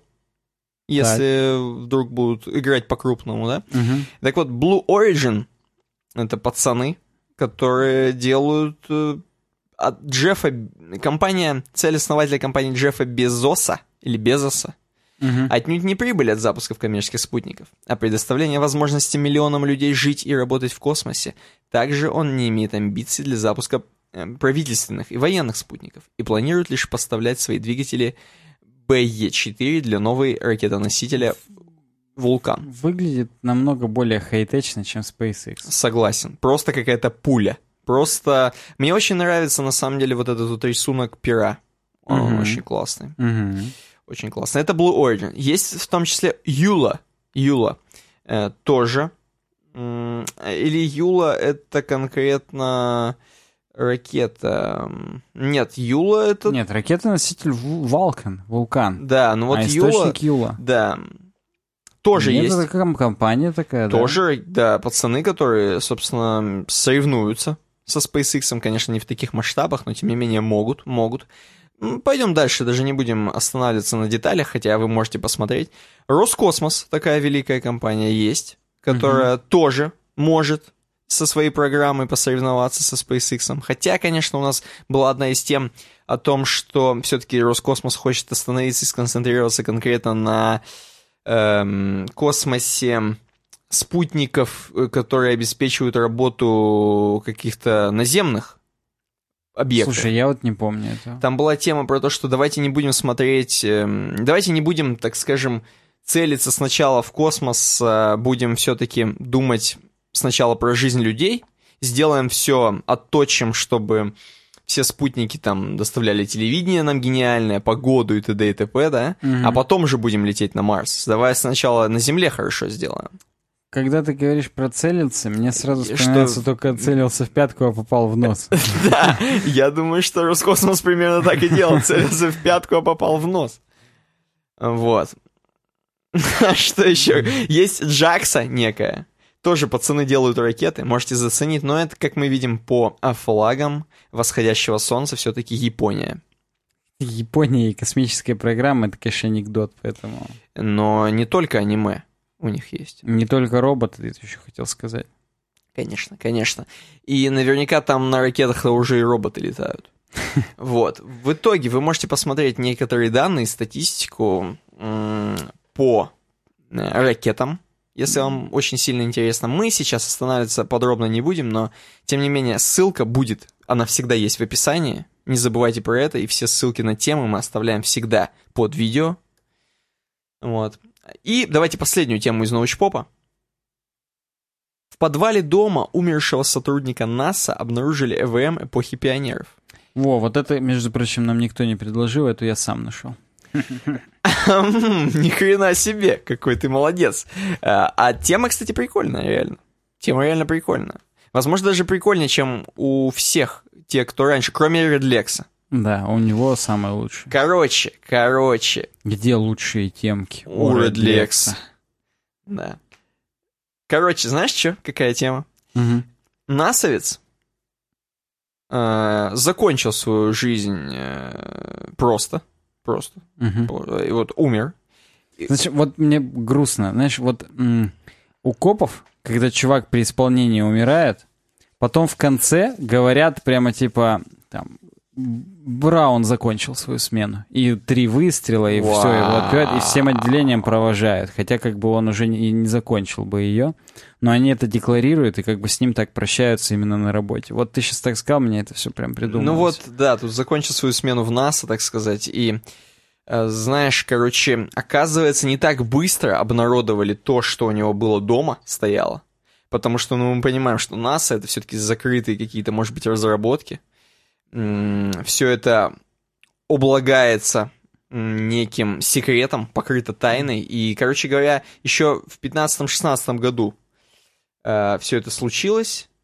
Есть такая поговорка, все, что ты не украл с работы, ты украл из семьи. Вот он, походу, много всего взял с работы. Да, у него, оказывается, дома стояли такие хреновины огромные, очень тяжеленные э, ЭВМы, практически ламповые, вот реально которые вообще не то что не утащить, они супер-супер тяжелые. Не как вот у меня дома пианино стоит и пять мужиков, и на четвертый этаж было тяжело, и матерились. Тут, я думаю, пятью мужиками вообще не обойдется. Да, пятью мужиками, пятьми э, мужиками. Возможно, он вокруг этих компьютеров дом построил свой, потому что перенести их Сна- в подвал... Да, изначально прям... появились ИВМ, а потом его дом.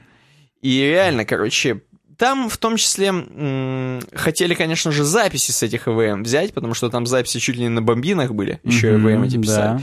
Вот, но вроде как записи не сохранились, а возможно, мы знаем, что зеленые человечки могли уничтожить эти записи, так как НАСА, э, вероятно, делает какие-то попытки найти их. Я mm-hmm. имею в виду неопознанные летающие объекты и так далее. Неопознанные летающие объедки. Да. Э, в том числе мы не знаем, из-за чего, собственно, умер. Ну ладно, это уже совсем мистика из ТВ-3. Тем не менее, ЭВМ найдено, и я думаю, что это достойно музея. Вот такие экспонаты, такие пионеры, угу. такие супер старые ламповые электронно-вычислительные машины. Ну, что можно сказать? Я только рад, и я надеюсь, что когда так, так сказать. смешно, пленок было 350, 325. Угу. Маркированные посмотрели, там Пионер 10, Пионер 1, с Гелиос 1, ну там реально про миссии НАСА. Ага. Они маркированы, пока не изучались, их оказалось 215. Там пор... меня, меня, порно бы, меня бы любопытство уже просто сгнило изнутри. Согласен. А... Они даже не почесались. Не Вот изучили, именно. блин. Возможно, они магнитофон все еще ищут, на которых проиграть. Потому что у него-то будто бы и последние такие стоят. Во мне эти компьютеры напоминают компьютеры из Братства Стали в первом и втором Fallout. Там Да, именно так и Да. выглядит. У него свое братство стали было дома. Да. Последние темки, темы слушателей, хотя, конечно же, на протяжении всего подкаста у нас были темы слушателей, но здесь именно две, которые не вошли ни в одну из, ни в один из разделов нашего подкаста. А, Первая эм, такая, как бы хвалебная ода самому себе от 29 февраля. Мгм.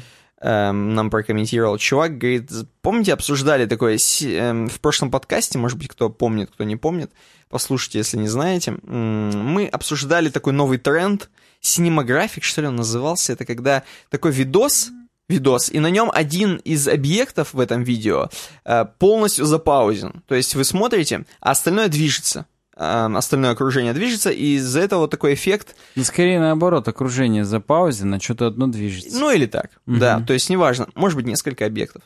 Э, И это такой создает эффект, как бы, что время, оно проходит мимо, допустим, а, или наоборот, время остановилось, а объект в этом времени э, происходит. Вот, например, здесь нам, собственно, 29 февраля, то есть это студия, которая предлагает нам рассмотреть их э, сайт pao.com.ua, заодно и пропиариться в подкасте, почему бы нет. Эм, в разделе «Чотири копита» Мгм. 4 копита, используют вот такое видео в стиле cinematographic, Мгм.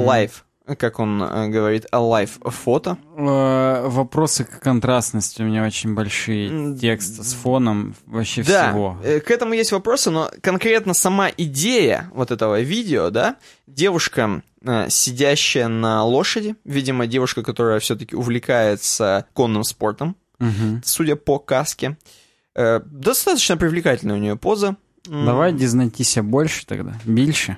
Більше, да, поза достаточно привлекательная, мне очень нравится. Мне нравятся такие сапоги, я бы и в одних сапогах бы. Хто добився Походил. успіху з Паво? Вот, но, э, но, я хочу сказать, что здесь есть этот эффект лайв-фото, и да, девушка сидит, у нее как бы время остановилось, ей настолько балдежно сидеть на лошади, что то, что вокруг что-то происходит, э, это как бы ее абсолютно не волнует. Вот такой эффект создается при помощи cinematographic видео. Ты бы, если там с ней бы сидел, тебя бы тоже, наверное, не волновало, что вокруг происходит. Да. Да я даже себя представляю вот этим конем, может быть. Тебя бы тоже оседлала она. Да, да. Э, так, окей, это мы обсудили. Ну и последняя тема, которая не вошедшая. Э, знаешь, вот э, сегодня много скобрезностей было в подкасте, но вот такой скобрезности я даже не ожидал. Праворук. А это важно. Праворук прокомментировал, говорит, каждый раз перед просмотром подкаста готовлю смазку, пишет он. А потом, после двухчасовой плотной ручной работы, все заживает неделю, но теперь у меня есть две недели, благодарен вам, парни. Э, Мне интересно, Всегда пожалуйста, во-первых. а какая, какую конкретно праворука имеет смазку? Может быть, э, шариков подшипников своих? Для спиннера. Для Он спин- спиннер крутит, на самом деле. А что, спи- спиннер подкаст. надо, кстати, смазывать? Ну, конечно. У тебя уже поскрипывает? Ну, не, Твой. Пока еще нет, нет, еще терпит чуть-чуть. Да, Но у меня, ну, отлично. на- возможно, не такая плотная ручная работа, как у праворука. Поэтому... Хотелось бы, чтобы эм, уже вот эти праворуки, это хотя бы, может быть, это хотя бы девушка. Вот, потому что, Это вряд ли. да, да, к сожалению, да. Э, Ладно, давай будем заканчивать на обоечке этот давай, подкаст. давай. Обоечка такая, слушай, вот вроде бы конец июля, да? А Мгм. она осенняя какая-то. А я не привязываюсь к срокам каким-то, к датам. Чем мне твои даты, вот это все? Она осенняя и создает осеннее настроение нашего подкаста, такого, знаешь, который уже с грустью смотрит в будущее веба. А м, не каждый может смотреть в будущее веба и в завтрашний день. А не, э, не только лишь все, но каждый может это делать. Да. Ну, слушай, а где? А Где? Да. Э, сама дорожка вот эта, освещенная. Практически дорога из желтого кирпича, который ведет к доброму волшебнику из страны Оз. Угу. И это мы. Да. Наши друзья тут из Германии недавно приехали. И они говорят, ну что там Путин? Я говорю, да как бы ничего, живет, дышит, Они пукает. хотели здесь его увидеть? Не знаю. А я просто спрашиваю, и у нас, говорит, там что-то передавали, что есть какая-то прямая линия, где люди могут прям вопросы задавать. Угу. Я говорю, ну, конечно, есть прям вот вопросы там туда-сюда, говорю, там отобранные вопросы, какие-то, может, стихи наберут, какие-то там, так сказать, специально отбирают, так, так сказать, ну, колоритных людей, колоритные вопросы и так далее. Так это, получается, Путин как волшебник в изумрудном городе исполняет, типа, пожелания и так далее. Я говорю, так да, конечно, он вообще крутой, все. В изумрудном Геленваге? Да, и я говорю, так я говорю, Меркель-то тоже надо линию какую-то прямую. Они такие, ну, это, к сожалению, ничего не изменит. Слушай, ну, во-первых, они как-то очень радикально настроены, а во-вторых, мне кажется, э, вот такая прямая линия, опять же, взята как шоу из э, Америки какой-нибудь, например. Наверняка Обама и... Да какое там? Наверняка еще какой-нибудь Буш млад-старший еще говорил ну, по такой вот, линии. Чтобы ты понимал, название моего подкаста «Беседы на диване» угу оно идет из названия «Беседы у камина». И это была радиопередача у Рузвельта. О! И он просто на, на полном серьезе, я не знаю, ну, как часто, может быть, каждую неделю, может, как-то еще, он просто разговаривал с радиослушателями, типа, вот, чуваки, там, туды-сюды. Ну, короче, он записывал прям подкаст. Охренеть, у Рузвельта были подкасты. Вот, угу. вот это уж реально... Вот это уровень, да. Вот, вот это, это подка... прям круто.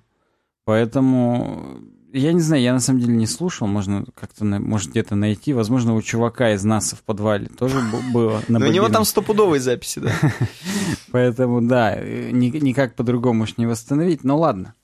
Мы призываем вас подписываться на соцсетях ВКонтакте, в Твиттере, в Фейсбуке, в Инстаграме, в Гугл Плюсе. uwebdesign.ru slash about. Там все эти ссылки есть.